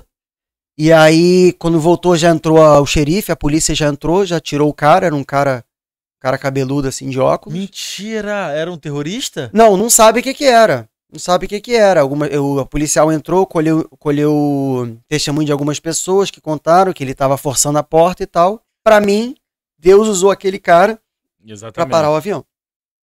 E aí, quando a gente voltou, é, eles começaram a tentar formar uma nova equipe, porque quando acontece uma situação de estresse, não pode, eles não, a, a equipe não pode embarcar, porque todo mundo já ficou estressado. Eles precisam criar uma nova equipe, renovar a tripulação. E aí Deus falou comigo, esse avião não vai embarcar hoje. Aí eles falaram, ó, estamos tentando formar uma nova equipe e tal, não sei o quê. A gente vai comunicar a vocês se a gente conseguiu ou não. Duas horas se passaram, eles anunciaram, não conseguimos formar a equipe. É, quem não tiver lugar para ficar, a empresa vai pagar um hotel. Se você tem um lugar para ficar é, e, e- e quiser viajar amanhã no primeiro voo, a empresa ainda vai dar 400 dólares de, de bônus para vocês. Ainda ganhei 400 dólares. Caraca, E aí, resumindo, aí liguei pro, liguei pro meu sogro, pra minha cunhada e meu cunhado, eles tomaram um susto. Ué, mas calma aí, você não embarcou? Falei, em casa eu conto pra você, vem me buscar. E aí, na hora eu já liguei pra minha esposa, eu já tava já assim, prantos, assim, emocionado com a experiência que eu tinha tido, não conseguia nem contar direito pra ela o que eu tinha vivido. E já comecei a antecipar a ela algumas coisas que Deus tinha falado comigo lá, que Deus tinha começado a trabalhar no meu coração, Sim, e ela sim. falando lá que Deus estava trabalhando as mesmas coisas no coração dela. Que pra você foi uma resposta do, do que você já tinha vivido antes de ir pro aeroporto, de, de tudo Foi, aquilo, foi. né? E aí voltei pra casa, eles foram lá me buscar. E aí contei pra eles, eles ficaram arrepiados, impactados. E a minha cunhada, que é um- uma pessoa que tem assim um dom profético muito forte, assim, um lado espiritual bem desenvolvido, ela falou que quando ela me abraçou, ela teve a sensação que era o último abraço. Meu. Ela me contou. E é assim, cara, só que eu dormi, pô, dormi o sono dos justos, né, cara? Deitei, Ah. pô, dormi assim, apaguei, porque foi uma situação assim tão tensa que eu vivi. Aí dia seguinte voltei no aeroporto de manhã, reagendei, já era outro clima, me colocaram no melhor lugar dentro do avião, é, super espaçoso, era um avião novo, novíssimo, tinha direito a várias refeições que o outro não tinha, ainda ganhei 400 dólares. Aí só sei que eu cheguei, voltei, reencontrei minha família, aí abracei minha esposa e dali a gente jogou tudo que era bebida fora e se realinhou em Deus, recomeçou e dali a nossa vida ela simplesmente tomou um novo rumo. E aí depois tem outras histórias de quando Deus eh, disse que a gente voltaria para o Brasil, a gente eh, vendeu tudo que tinha em uma semana, com dois carros, viajou durante sete dias, atravessamos sete estados diferentes, com os nossos Oh. filhos e um cachorro, e as nossas bagagens, e a outra aventura que a gente tem para contar também. Mas muita história, assim, mas Vamos marcar de você voltar aqui, cara. Você tá Bora. Vamos voltar com a Liliane. Claro, pô. Vamos voltar com a Liliane. vamos voltar Trazer com a família Liliane. todo mundo. E eu senti falta da história de moleque aí, né? De É. época de igreja, servindo. Senti falta. Senti falta. Ah, mas pô, o testemunho dele foi Não, forte fortíssimo. demais. Que isso, esquece. Só pra Tá mim, esse- essa parte do avião aí foi impactante, irmão. Muito forte. Muito impactante. Muito, Muito forte. impactante. Você tá doido? Deu parou o avião, Ó, irmão. O pessoal tá Esquece. comentando aqui. O pessoal tá comentando aqui, ó. É, Tia Clarinha comentou assim, ó. O segredo, o segredo é trazer a mente pro, pro aqui. E agora? Ela é um cavalo selvagem. A gente tem que usar as rédeas e domar ela. É isso A aí. mente, exatamente. Realmente é um cavalo né? selvagem. É. é por isso que Paulo falou: transformai-vos pela renovação da Da vossa, mente. mente. Eu lembro que ela fazia um, um- um- é, é, um CD, a reno- renovação da, da, da mente. Muito bom esse Ó, você quer ver, você quer ver uma como é que Jesus é, cara, tudo tá na Bíblia. Você quer ver Jesus ensinando você a trazer sua mente para agora? Hum. Quando ele fala sobre a ansiedade, né? Não deis ansiosos pela vossa vida, em que a vez comer, beber ou vestir, pois o amanhã trará os seus cuidados. Essa é uma oração que você poderia fazer todos os dias. É uma oração que quando eu era muito, eu era uma pessoa muito ansiosa e tinha muitas crises de ansiedade também. E eu comecei a fazer essa oração, o amanhã trará os seus cuidados. E aí Jesus ensina a trazer a mente para agora quando ele fala assim: basta cada dia o seu próprio mal. Hoje eu estava conversando com uma pessoa que começou a me perguntar um monte de coisa, mas o futuro, mas não sei o que, você vai fazer? Eu falei assim: não, calma aí. Tô vivendo hoje aqui ainda, basta cada dia o seu próprio mal. A gente tem que planejar, sou a favor do planejamento, sou a favor de tudo isso. Agora, o problema é que quando você. é, a ansiedade, ela, ela saqueia a sua mente do agora. Yeah. Ela arranca a sua mente Você daqui fica cheio do futuro, né? cheio do futuro. E a, e a depressão, ela te leva para o passado. Ela, Exatamente. ela tira o brilho do amanhã e você fica só olhando para o passado e acha que o passado foi muito melhor que o futuro e o futuro não tem perspectiva e esperança. Então a gente tem que encontrar um meio termo, um equilíbrio, sabendo que o amanhã trará os seus cuidados e que é, a maioria das coisas que a gente se preocupa, a maioria não acontece. E também quando a gente para para olhar a nossa história, a gente vê que em todas Deus foi fiel. Então Deus vai ser fiel mais uma vez. Lembra Davi que usou essa justamente isso? Sim. Ele estava diante do gigante e aí o Saul falou para ele: "Mas você vai enfrentar Golias?" Ele falou assim: "Calma aí. Quando o urso veio, eu enfrentei o urso e venci. Quando o leão veio, eu enfrentei o leão e venci. Uou. Se eu venci o urso e venci o leão, eu venci o gigante também. Então, as, as batalhas da vida que a gente vence, as situações que a gente vence, são para reforçar a fé e a confiança nele. Então, a ansiedade, ela vai diminuindo na medida que você vai trabalhando a sua confiança e mais do que isso, Evandro, é a, a sua certeza de filho amado. Porque durante muito tempo eu achava que Deus me amava pela minha performance. Uou. E aí, quando eu não tinha performance, eu, eu ficava assim, pô, acho que Deus não tá me amando tanto. Minha performance tá abaixo. Minha, per- minha performance tá baixa. E aí Deus começou a quebrar tudo isso, me desconstruir. Houve uma, uma, uma, uma, uma, uma desconstrução para uma reconstrução. Deus começou a reconstruir, a, a formar em mim uma identidade de filho. Ele revelou a paternidade dele na minha vida. Porque é, de, de é, 11, 12 anos para cá, né? é, a, a paternidade de Deus teve que ser revelada e manifestada na minha vida para que eu conseguisse seguir em frente, seguir meu caminho e Deus Amém. começasse a, a me ensinar a se relacionar com Ele como pai e filho. Eu não tinha isso antes, era só senhor e servo. Então eu achava que eu tinha que estar no ativismo o tempo todo, ministerial, performance, tinha que estar fazendo, fazendo, fazendo, fazendo, porque assim eu agrado a Deus. Mas não é. Você agrada a Deus pelo seu coração. Né? Porque muitas pessoas podem fazer muitas coisas e, e- e mostrar que são muitas coisas. Mas não foi a, a altura e a força de- dos filhos de, de, de, de Jessé que fizeram Deus escolher eles como rei. Foi o coração. Ele disse: tem mais um aí, que é alguém segundo o meu coração. Porque Deus não vê como o homem vê. Deus falou para o profeta Samuel.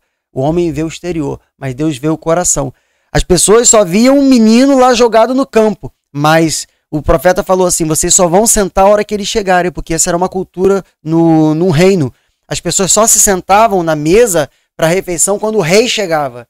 Então ali estava um menino desprezado aos olhos dos homens, mas aos olhos de Deus já estava um rei. Por isso que o profeta falou: vocês só vão se sentar na hora que esse outro que está lá fora chegar, porque ele já é um rei. Amém. Que irado. que irado. Caramba, hein? Que isso, Miguel. Muito obrigado pela presença. Tamo Obrigado junto. por compartilhar Vamos voltar história. então, né? Com Vamos uma certeza, eu moro aqui do lado, pô. Aí, que coisa linda. E aí tem Quem que sabe vir... o podcast aí do Miguel, hein? É, aí, ó. Aí, Já pensou em ter um podcast?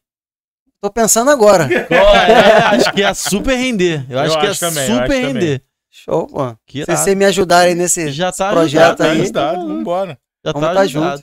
Obrigado pela presença. Vocês que estão assistindo a gente aí, ó. Vocês que vieram do Miguel, não estão inscritos, se inscrevam Se aí no inscrevam canal, aí. beleza? A, a Aí, ó, Milene me o- mandou uma mensagem aqui falando sobre a gaveta do, do, do, do demônio. Que a, que a sua filha falou, falava na É. época do, do Gaveta do Demônio. É porque só Tá para resumir, pra para resumir, resumir, é.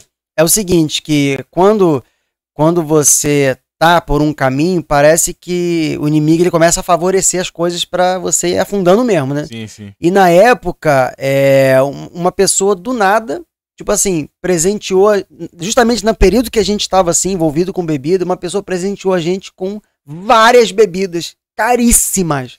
tipo assim, garrafa de, de, de 500, 600 dólares, Meu Deus do céu. entendeu? E aí a gente meio que fez um- uma, gavetinha ali gavetinha escondida, do um nome. barzinho ali e tal, que tal, as crianças iam dormir, a gente, pá.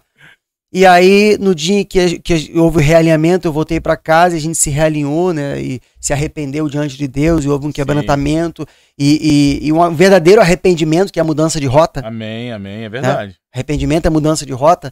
Então, quando a no- Deus mudou a nossa rota e nos capturou e nos alcançou com o amor e a misericórdia dele, a gente pegou, colocou tudo num saco preto, reuniu nossos filhos, né? Contou pra eles, falou assim: a partir de hoje não entra mais bebida aqui dentro da nossa casa. A gente vai jogar isso fora. E a nossa filha caçula, graças a Deus, meus três filhos são muito de Deus, muito proféticos, assim, né? Cada um tem uma, uma veia diferente. Miguel é evangelista, a Júlia pastoral, a Giovana mais no profético. E aí minha filha caçula falou assim: graças a Deus que a gaveta do demônio vai embora. é. Qual Muito é, bom, muito bom. mano. cara, muito bom. Forte, muito bom. isso é forte, Isso é forte, isso é forte. Forte demais. Os filhos, eles, eles, é, eles enxergam muito mais do que a gente acha que eles veem. É verdade, é verdade. Que lindo. Quer Ó. falar de alguém aí? Não, Elson falou, Felipe, você tá diante de um pastor que vai usar para iluminar os olhos da igreja em toda a terra. que legal. Eita Quem falou Deus. Elson Qui- Quintanilha, Quintanilha. Quintanilha. Rosane falou: estamos muito felizes em ouvi-lo, aquele que carinhosamente chamávamos de Miguelzinho, com tamanha maturidade espiritual e pessoal. É. Alô, Wellington Aguiar, Maria, Cláudio, vocês que estão assistindo a gente, se inscrevam no canal, dê o like também, que quando você dá o like, isso aumenta o nosso engajamento, o YouTube mostra pra mais galera. Por favor, é só você ir rapidinho se inscrever, beleza? Faça isso. Temos outros episódios incríveis que já foram gravados, de testemunho, de pessoas falando de reino. A gente sempre falava de Cristo aqui, de reino. Outros episódios que virão também. Sexta-feira, por exemplo, a gente vai colocar o episódio da galera do No Do nosso Santuário, né? santuário, Foi exatamente. muito legal a nossa conversa. Semana que vem tem Carlinhos Félix. É imperdível. Muito, Vamos muito bom. junto. Miguel, obrigado pela presença Muito de obrigado, novo. Miguel. Deus abençoe Tamo demais. junto, Vamos se despedir Amém, aqui, tamo ó. junto. Valeu, pessoal. Deus abençoe. Valeu!